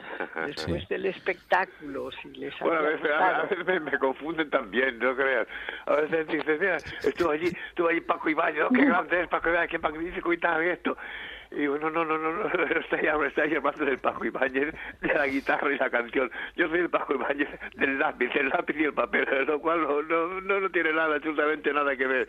Pero, pero bueno, o sea, cada uno en su terreno, pues, pues mira, usted nos, nos, nos nombra a los dos como dos, casi como dos, como dos genios, como, como dos gigantitos, cada uno en su, en su estilo. Paco, moltes gràcies per atendre aquesta trucada, una abraçada molt forta. A Josep Cunilla da igual, ya, porque yo creo que ya está otra cosa. Pero ¿os dais cuenta cómo él desde el principio intenta de recordarles, no, yo soy de los Mortadelo, mis Sí. filemones, tal, porque él se está dando cuenta de que se, se han equivocado y lo que haría cualquier tipo de estos, que, que ya nos lo ha pasado, ¿eh? y que también, bueno, pues a veces tienen su razón, ¿no? Porque te equivocas y metes la pata y dicen, no, oiga, usted se está equivocando, yo no soy Paco Ibáñez el... Y tampoco pasaría nada, ¿no? No soy Paco Ibáñez el cantautor, yo soy Paco Ibáñez el de los tebeos. Pues él, con esa sonrisilla y esa humildad que tenía, pues, pues trata de seguir adelante con la Sí, entrevista. no, a ver, que, que- que mucha gente se hubiese ofendido de una forma, Bueno, de bueno. una forma vamos. o sea, Bueno. y, y- y- pero, pero, pero es que Ibáñez era, era una persona, además es que solo había que oírlo hablar, como, como es que parecía que, entre comillas ni sabía, ¿sabes? O sea, es como él empezaba a hablar y, y lo que saliera, pero, pero, pero salían, o sea, era, era una persona muy peculiar, era una persona muy sencilla que, que, que, no sé, incluso por el tono de voz se le nota que, o sea, yo no, no creo que, que tuviese un mal pensamiento en su vida. o sea. No, no, era muy grande, muy grande en, en este aspecto. Amanda, ¿con qué cierras? Pues, pues chicos, yo también cierro con, con, bueno, una entrevista que, que se le hizo en la cadena SER y hablando, mezclando un poco ese tema del lenguaje que comentábamos antes y también de la actualidad y, y del tema político y de lo y de lo entrañable, de lo entrañable que era este hombre. Los fans, fans como Luz Sánchez Mellado, de Mortadelo y Filemón y de Francisco Ibáñez, están de enhorabuena porque mañana sale a la venta El Tesorero y el autor ha tenido la deferencia de asomarse un ratito a la ventana para comentarlo con nosotros y con los oyentes. Francisco Ibáñez, buenas tardes y Hola, bienvenido. buenas tardes, ¿qué tal? ¿Qué tal? Ahí, ¿Cómo se parece a Bárcenas este hombre del, del, del- de la aventura? Joder, Oye, con el está- peinado estoy- para atrás. estoy- está hinchado, con hinchado. las patillas. Hinchado de felicidad que estoy yo. Luego- Oye, luego- yo, yo recuerdo en muy buenos tiempos que se hablaba de, de segunda edición, de tercera y tal, cuando el libro había salido a la venta, se había agotado. No, no. Pero ahora que veo, antes de que salga, veo ahí aquí en la portada, Segunda edición, y veo ya por la tercera. Esto es la hostia, coño. Esto es algo increíble, algo increíble. Hay nombres además que también nos pueden sonar, ¿no? Mamerto Rojoy, eh, Servando Rubacalva, Demetria Costipal, eh, un partido que se llama Papilar. Papilar, esto con lo de la piel de ahora que está tan en boca de los dirigentes, partido Papilar. Qué mal no, mira, son, son, son- son todo cosas. Una vez hace. Papilar o eh, papiloma. Esto, esto no está hecho de anteayer, esto ya ya hecho hace tiempo. De ahí que salga ese que llamas tú el, el eso que ya no está la, la cosa y tal, ya no está. Pues yo le hace tiempo que hay que hacer una, una historia nueva, un nuevo, un personaje nuevo y tal. Vamos, vamos a hacer hacer este personaje, vamos a hacerlo nuevecito, una particularidad. Yo había visto unas películas de hace tiempo ya de unos eh, extraterrestres que tenían los dedos gordos así para arriba y Sí. tal. Y vamos a darle este personaje. Mira, en vez de los dedos gordos, vamos a poner el dedo este como si, como si tuviera ahí. un- La peineta. como- Exactamente, sí. Coño, resultó que era igual que este tío. Mira, este- pues todo es pura casualidad, todo es pura Pero casualidad. yo decía hace un ratito- Vosotros, vosotros me diste la idea. Los medios y tal me diste claro. la idea de. Me Esta lo metiste sin darme cuenta y conscientemente lo metiste. Esta mañana Francisco Ibáñez se quejaba en la presentación del, del- del libro, joder, que el- los políticos hacen competencia desleal a los humoristas. Yo decía si la elección de Ahí este tema tendrá estaba, algo de ahí estaba Francisco Ibáñez, entrevistado en la cadena SER en la ventana, creo recordar que era, sí, porque está ahí Carles Francino, en, en- en una de Antes, las... de- antes Dime. así muy rápidamente, te lo juro. Claro, Marcos, déjame decir esto muy rápido. No, no, antes de que nos vayamos, Sí, hay tiempo de sobra hoy, no te preocupes, calma. Por una vez. antes, antes de, que, de que nos vayamos, es que me gustaría recordar con este tema de, de bueno de la actualidad, la importancia que tienen también las viñetas para nosotros dentro de, de pues bueno de la prensa, de leer, bueno leer los periódicos, todo lo que lo ilumina, no sé. Supongo que, que habréis visto estos días que a Flavita Banana, nuestra estudiana, le, le dado el premio Mingote y además es la primera la primera mujer en ganarlo en, creo que son 50 años de, premio ella ella es viñetista en, el país y bueno curiosamente por una jugada que a mí personalmente he de decir que me pone me gusta bastante pues eh, se lo ha dado el, el ABC Eh, eh, perdona, es que se, se cortaba, Amanda, hablas de Flavita Banana, ¿no? Eso es. Mm. Eso es, Flavita Banana, eh, ilustradora y, y bueno, y hace las tiras eh, de- del país. Es la, es la viñetista de- del país. Le han dado el premio Mingote y es la primera mujer en, en 50 años de ganarlo, pero es un premio que otorga el ABC. Sí, sí, así es. Y es uno de los más prestigiosos, ¿no? En cuanto al, al cómic, Flavita Banana, que ye de Oviedo, creo recordar, ¿no? Eh, Eso es. sí, sí, sí. Es asturiana, es de, de Oviedo y es una de las viñetistas de- del diario El País, así es. Y es el nuevo flamante premio Mingote de este año, de los premios que otorga la ABC. Qué bien, es verdad. Pues sí, sí, muy acertado ese, ese recordatorio. Carolina, ¿con qué cierras? Pues yo cierro con, con, el, con el hermano feo, con el primo tonto de las series que se han hecho en España eh, basadas en la obra de Paco Ibáñez. Y es que estoy hablando de, de la serie del botonés sacarino, que se estrenó en el año 2000, que está basado precisamente en, en los cómics, que habla de las peripecias de un botones, ¿no? que es torpe e inecto, y, y trabaja para una empresa de vanguardia. El tema es que, claro, buscando esta serie que, que encima fue cancelada, es decir, eh, emitieron los primeros ocho capítulos, pero los cinco restantes nunca los llegaron a, a- a emitir. Y buscando la intro de la serie en YouTube, eh, lo mejor es que, bueno, solo tiene 420 visualizaciones y son los comentarios de una persona que dice, madre mía, yo que me había conseguido olvidar de la cosa esta. Y es que quien subió el vídeo pone de lo peor que se ha visto en televisión. Así que os dejo un fragmento para que disfrutéis de lo peor de la televisión pública. Me gustaría ser un gran tipo fino, tener una Yamaha en lugar de una Vespino y no tener que llevar un traje rojo por vestido, por ser un botones de nombre Sacarino.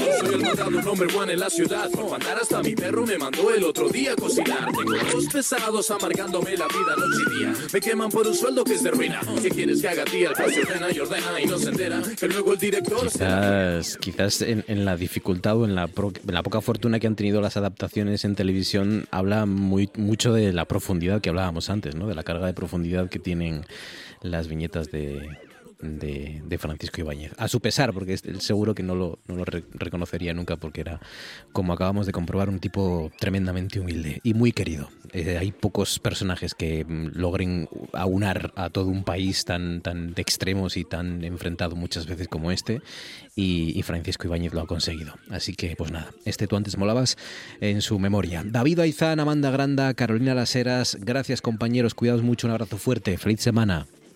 El placer siempre mío, amor. Gracias, igualmente. Morín ha escrito novela rosa que ella no llama novela rosa, me parece que le llama novela sentimental. Bueno, es que ya no le llamo novela rosa porque realmente no se tiene que llamar novela rosa. La novela rosa apareció con un color rosa hace montones de años. Pero es rosa, es la novela sentimental, son historias. A mí el día que presentaron mi biografía en Oviedo apareció, que seguramente es amigo tuyo, el Les presidente de la autonomía de... que nunca me acuerdo cómo se llama, y es, es un señor que aprecio mucho. Silva. Sí. Eh, entonces recuerdo que llegó por así por atrás y me dijo, aquí está, yo te admiro. Y te admiro porque eres la única contadora, contadora de historias de España. Y yo creo que es cierto.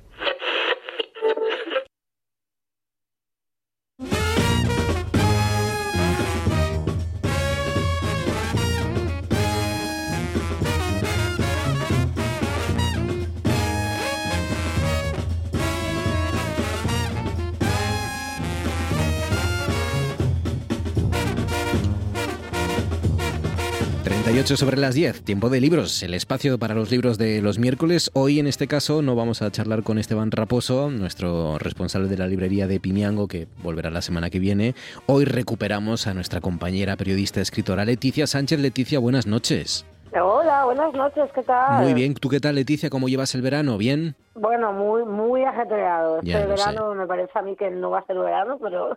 Ya lo sé. Por, ajetreado bueno, por temas una- familiares, laborales. eh, Laborales, laborales, sí, más bien. sí, bueno, anda, bueno, pues nada. Laborales familiares, pero bueno, laborales.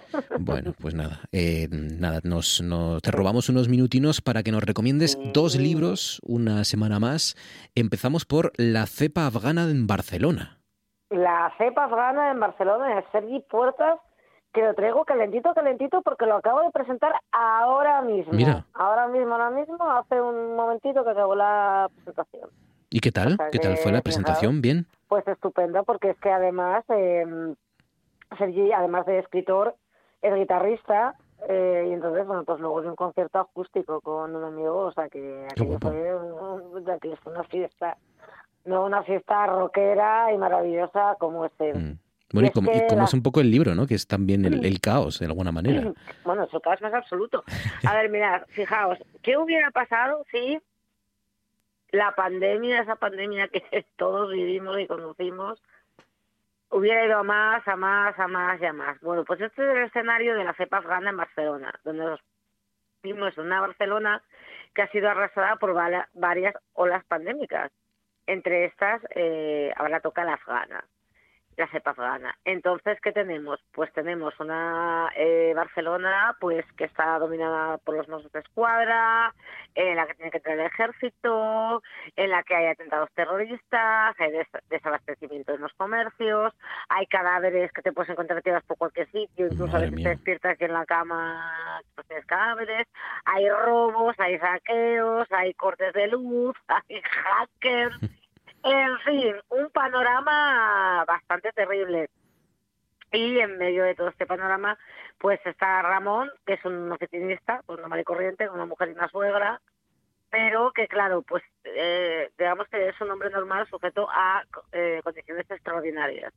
Entonces, en estas condiciones extraordinarias, pues se transforma eh, pues para intentar adaptarse a todo lo que está viviendo y además lo va a vivir con otra protagonista que es Berta. Berta es una chica que, bueno, pues ya es más marginal, eh, tiene una madre, bueno, pues la madre eh, con drogas, además de las consume, bueno, ella siempre se tiene que buscar las castañas del fuego. Y aparte de estos dos protagonistas tenemos otros que son los militares, sobre todo un grupo de militares capitaneados por Vilas, las que vamos a, a saber bastante de cómo qué va a hacer el ejército en esta situación en cómo vive. Es una novela, es una novela, es una distopía, es una novela un poco de ciencia ficción, pero sobre todo es una novela de aventuras, es una novela en la que entra en juego la picaresca española y es una novela de muchos momentos de terror y sobre todo es una novela muy Sergi Puertas en la que se mezcla la alta literatura con el macarrismo, que es una cosa que me fascina. Qué guapo. La cepa afgana Mm. en Barcelona de Sergi Puertas. Eh, ¿dónde, ¿Dónde era la presentación hoy? En el toma 3 en Gijón. Ah, mira, el toma 3. Claro, claro que sí. Bu- Buena música ahí también, muchas veces. O sea que, qué guapo. La cepa afgana en Barcelona de Sergi Puertas, una de las primeras recomendaciones esta temporada de Leticia. La siguiente es de Julio Llamazares, es un viejo conocido. Sí, señor. Un viejo conocido de la casa que hacía mucho tiempo que no publicaba novela y vuelve con esta novela que se llama Vagalume. ¿Qué dices tú? Qué nombre tan bonito, Vagalume, Mm. ¿verdad? Vagalume, Cuando con V, ¿no? Va- Vagalume, con V. Luz que vaga, ¿no? Mm. Y entonces vagalume significa luciérnaga en gallego. Ah, claro, qué bonito. Mm, Claro, claro. vagalume. Y entonces eh, se llama luciérnaga, bueno, eh, uno de los protagonistas es eh, gallego y le llaman el vagalume eh, porque es escritor y entonces eh, él se dedica a escribir por las noches.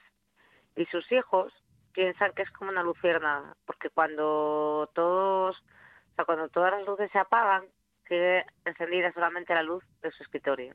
¿no? A él solo con, con tal.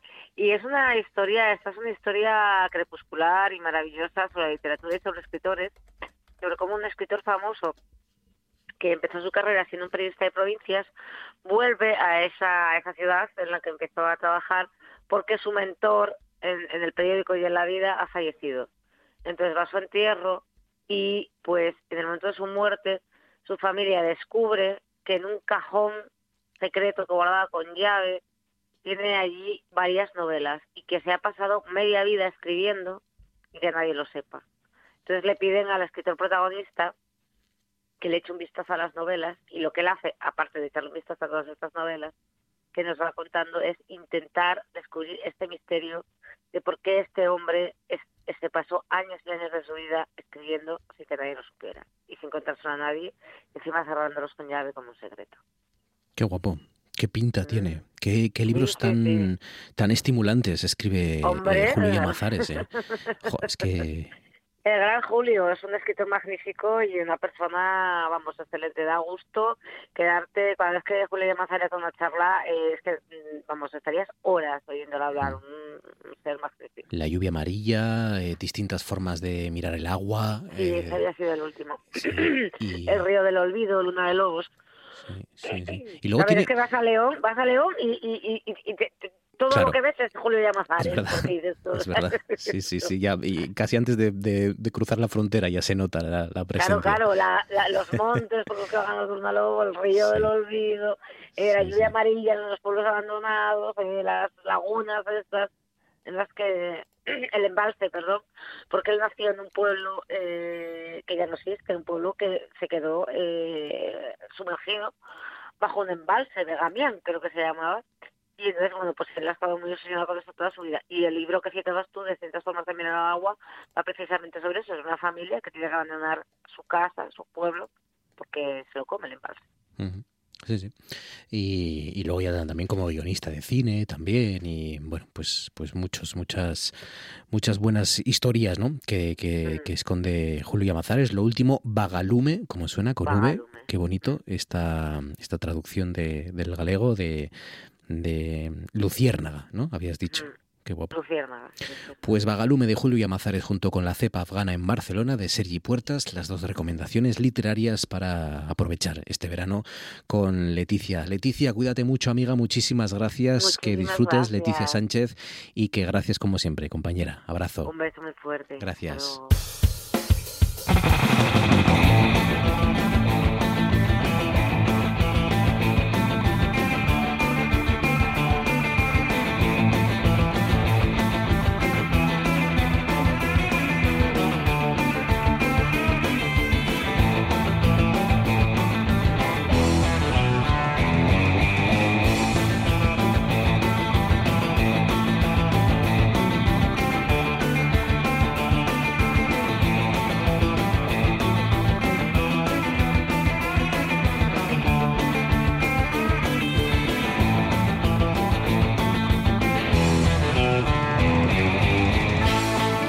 46 sobre las 10. Antes de acabar, nos vamos con. Nos vamos a hacer surf, como siempre, como cada miércoles, con Laura Sánchez, autora de la Guía del Surf en Asturias. Laura, buenas noches. Hola Marcos, ¿qué tal? Muy bien, ¿cómo estás, Laura? Por cierto, hablando de presentaciones, tú has estado también presentando libro hoy, creo, ¿no? Sí, sí, estuve en la librería La Buena Letra de Gijón y muy guay ahí con amigos y fenomenal. Qué bueno, guía del surf, guía de surf en Asturias, no se lo pierdan tanto para los que les gusta el surf como para los que les gusta directamente las, las playas. Me acordé mucho de ti, Laura, porque eh, fui ahí por el sur a una playa que se llama La Fontanilla, puede ser, eh, muy de surfistas. eh, con, con escuelas de surf, con creo que era creo que era la Fontanilla, pero bueno, hay una playa por ahí por el sur, por cerca de Conil de la Frontera, que, que, que está el surf muy presente por eso, porque hay como cuatro o cinco escuelas de surf mm, Sí, juntas, sí. una detrás de otra, y, y que se respira surf. Eh, Pues mira, Marcos, a mí me queda por explorar esa zona, así que lo apunto para, para poder visitarlo en mi próximo viaje. Pues Seguro, Sí, sí. seguro. Hoy has, has estado entonces, dices, presentando en la librería La Buena Letra de Gijón y entonces nos vas a hablar de las playas de Gijón, ¿o qué? Por supuesto. Voy a aprovechar para hablar de San Lorenzo y de Peñarrubia. Seguro que San Lorenzo los, lo conoce casi todos los que están escuchando. Y bueno, y Peñarrubia, pues muchos también la conocerán. Está un poquitín más alejada del centro de Gijón, pero los que sean de Gijón la conocen fijo. Pero con tu mirada, ¿qué tienen de especial estas playas, Laura? Bueno, San Lorenzo tiene mucho de especial. Eh, seguro que, que todo el mundo que, que haya ido por Gijón sabe que se hace surf en San Lorenzo porque hay mucho movimiento de surfistas entrando y saliendo. Y bueno, hay una amiga que vive en Gijón que me, que me decía que por las mañanas veía a gente salir de sus casas con el puesto y con la tabla bajo el brazo por las mañanas, imagínate, o sea, se respira surf en, Gijón y, y eso transmite muy buen rollo. Ella me decía que, que ver a esa gente ya ahí tan temprano, ya yendo a practicar lo que más le gustaba hacer, que, que le transmitía muy buen rollo, muy buena energía. Yo creo que Gijón eh, tiene esta carga de esa, de esa buena sensación. ¿Tú, ¿Tú qué opinas, Marcos? Yo, yo- es que yo creo que eh, precisamente eso que comentas eh, hace que casi sea una especie de religión, ¿no? El surf. Eh, me, me explico porque, claro, porque eh, a los que de verdad les gusta el surf eh, lo viven prácticamente durante todo el día y están pensando durante el día en si van a hacerlo por la noche o durante la semana si van a hacerlo el fin de semana. ¿no? Y, y el, y el surf les rodea y es, es casi Es una manera de vivir. Llega a ser incluso Sí, una manera sí. de vivir, ¿no? Sí, sí, sí. A ver, tengo amigos que, vamos, que según las olas que hayas, los ves o no los ves o los ves en otro sitio, eh, funcionan así, viven por ello. Pero bueno, hablando de San Lorenzo, que es una playa que, bueno, eh, es súper frecuentada, tiene muchísima afluencia porque es, es el corazón, yo diría, de Gijón. Se hacen muchísimas actividades deportivas, ves a la gente pasear, reunirse con amigos. Eh, cuando no es verano, eh, de octubre a mayo, hay muchísima gente que va a pasar el perro entre las escaleras 2 y 8. Eh, se puede decir que es la joya, eh, el lugar más apreciado seguramente de la ciudad por los gijoneses. Pues sí, es, no se entiende. No se entiende San Lorenzo Mm. sin Gijón, por supuesto, y Gijón sin San Lorenzo.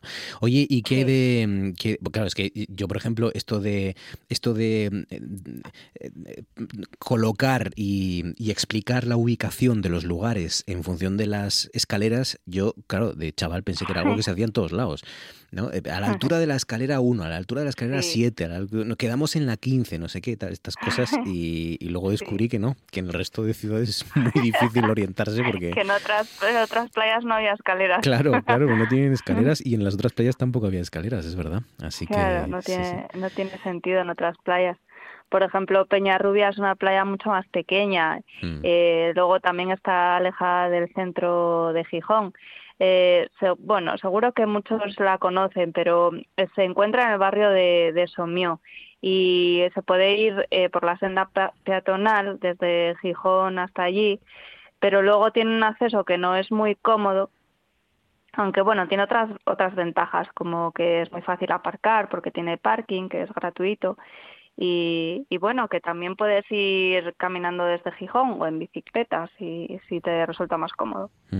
Pues sí, es la con el acceso, ¿no? Desde la senda peatonal que conecta con, Mm. con Gijón, digamos, de alguna manera. Sí, sí, exacto. Oye, y el, y el surf, venga, eh, ¿hay olas en Gijón? ¿Son buenas? ¿Son malas? ¿De esto de derechas, de izquierdas? ¿Cómo son? Bueno, pues eh, hay olas, pero resulta que, mm, que en otros tiempos, antes de que se construyera el musel y el nuevo dique, eh, pues había olas mucho mayores y mejores.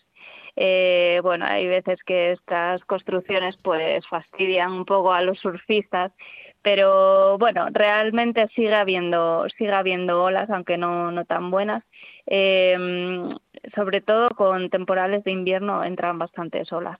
Eh, aquí el que vaya buscando olas en San Lorenzo eh, las puede ir a buscar entre la escalera 9 y 11, porque aquí eh, si echas un vistazo a la playa, allí siempre vas a encontrar surfistas locales. El punto de encuentro suele ser la escalera 10. Y, y bueno, las mejores condiciones se dan en, en media y, y baja marea. Luego en San Lorenzo también hay algunas olas con nombre propio. Eh, sí, sí, esto, esto quiere decir que son olas que siempre salen si se cumplen unas condiciones concretas. Eh, por ejemplo, eh, en Gijón, cuando hay mucho mar, puede formarse una ola bajo la iglesia de San Pedro, la que está ahí en el extremo izquierdo. Y es una ola que rompe hacia la derecha y es conocida como la derecha de San Pedro. Y, pero bueno, hay otras olas también con nombre propio ahí en Gijón, eh, la, la, ola de la Roca, la ola del Rix, y bueno, son olas que son para surfistas más con más experiencia, más avanzados, Así que bueno, no voy a entrar en muchos detalles. El que quiera saber sobre ellas, que consulte la guía de surf en Asturias. para saber más, la guía de surf en Asturias. Oye, pero eh, claro, las olas con nombre propio son olas, entiendo que salen en un lugar determinado eh, de una manera determinada, ¿no? De, forma frecuente. Sí. Sí, sí, Son olas que siempre salen en un sitio específico. Si se cumplen las condiciones, pues a lo mejor tiene que haber eh, una, una marejada de por lo menos dos metros o bueno, diferentes cuestiones. Y, pero bueno, eso, que hay que estudiar un poquito para, para conocerlas. y bueno, y el que vaya a hacer surf a Peñarrubia, eh, pues también va a necesitar cierto nivel de experiencia, porque las olas que de allí son olas que rompen sobre fondo de rocas, una playa bastante rocosa por lo que se recomienda experiencia y precaución. Oye, en la guía eh, hablas de hablas un poco sobre los orígenes del surf en Asturias también. Eh, en Gijón en mm. particular, ¿desde, ¿desde cuándo se hace surf en Gijón más o menos? ¿Cómo, cómo has documentado esto? Bueno, pues eh, Gijón lleva teniendo surfistas en San Lorenzo desde mediados de los 60. El primero que, que trajo una tabla a Gijón fue Amador Rodríguez que, era un amigo de Félix Cueto, que fue el que introdujo el surf aquí en Asturias. Y mm, bueno, Amador fue quien fundó el Club Peña Rubia y la sección de surf del Grupo de Cultura Covadonga, que fueron las primeras estructuras organizadas de surf en, Asturias y, y, seguramente de las primeras en España también. Eh, y bueno, pues a Amador le siguieron un gran número de aficionados al surf, o sea que fíjate, ya en, en a finales de los 60 y y principios de los 70 ya se congregaban un número de surfistas en la escalera 10 de San Lorenzo. Y ya empezó a haber competiciones de surf eh, allí en la playa. Y bueno, pues desde entonces siempre ha habido surf en Gijón. ¿Con tabla o con, o con paipo? ¿Se sigue diciendo paipo? sí, sí, sí, sí, Hay, hay mucho bodyboard, sí, paipo. O, corcho también, ¿no? El corcho, sí, sí. Hay, hay, un, hay un, vocabulario surfista, hay un surfero, ¿eh? Uy, sí, sí, hay, hay, de todo, sí. Hay muchas palabras también derivadas del inglés que se usan, pero sí, es un mundo. Oye, ¿qué recomendarías a quienes nos están escuchando, por ejemplo, que viajan a, a Gijón, eh, a quienes viajan en auto, autocaravana o camper? Eh, ¿qué, qué, qué, trucos les puedes dar? Lo primero que lo primero que siempre digo es que sean prudentes con las normas, respetuosos con los demás y bueno, pero en cuanto a la pernocta se puede realizar en varios lugares.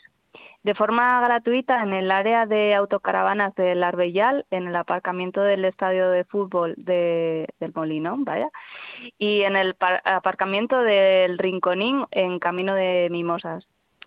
Y luego en el aparcamiento de la playa de Peñarrubia también es un lugar adecuado, aunque está un poco inclinado, así que bueno, hay sitio para, para elegir. Ahora en verano seguramente bastante limitado, porque ya sabemos que está, las playas están a tope. Pero bueno, pueden, pueden acercarse a mirar. Y ya para acabar, ¿qué más hacer en Gijón aparte de surf? ¿Qué sugieres?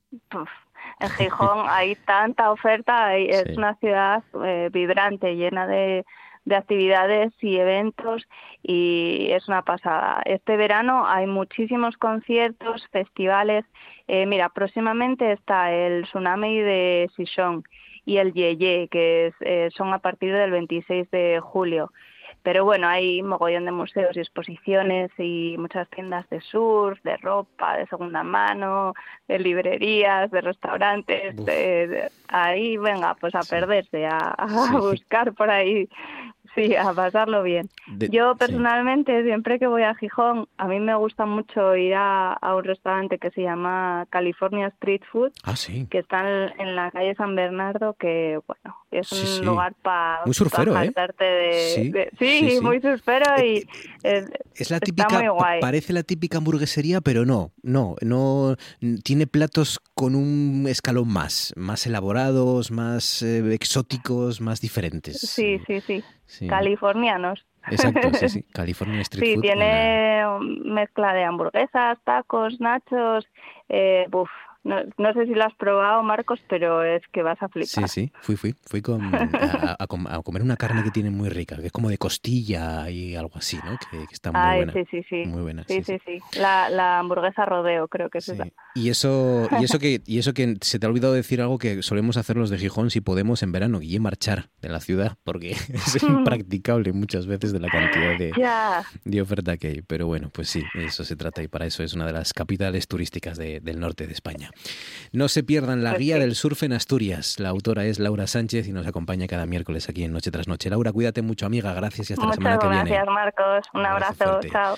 Nos vamos con algunas de las portadas que nos deja este, este día, este miércoles. El comercio dice consternación por la muerte del alcalde de Soto del Barco, hallado sin vida en la zona del Cabo Vidio. La Nueva España dice la familia del alcalde de Soto del Barco rota de dolor, no nos lo podemos explicar. RTPA dice Adrián Barbón investido presidente de Asturias con el apoyo de Izquierda Unida y Podemos. Y la voz de Asturias dice Barbón reelegido presidente con el apoyo de Izquierda Unida y Podemos. El socialista supera la investidura con mayoría absoluta en la primera ronda de votaciones. Aquí lo dejamos. Gracias por escucharnos, gracias por confiar en nosotros. Disfruten de la radio esta que nuestra y yo les espero mañana como siempre a las 9. Gracias y hasta entonces.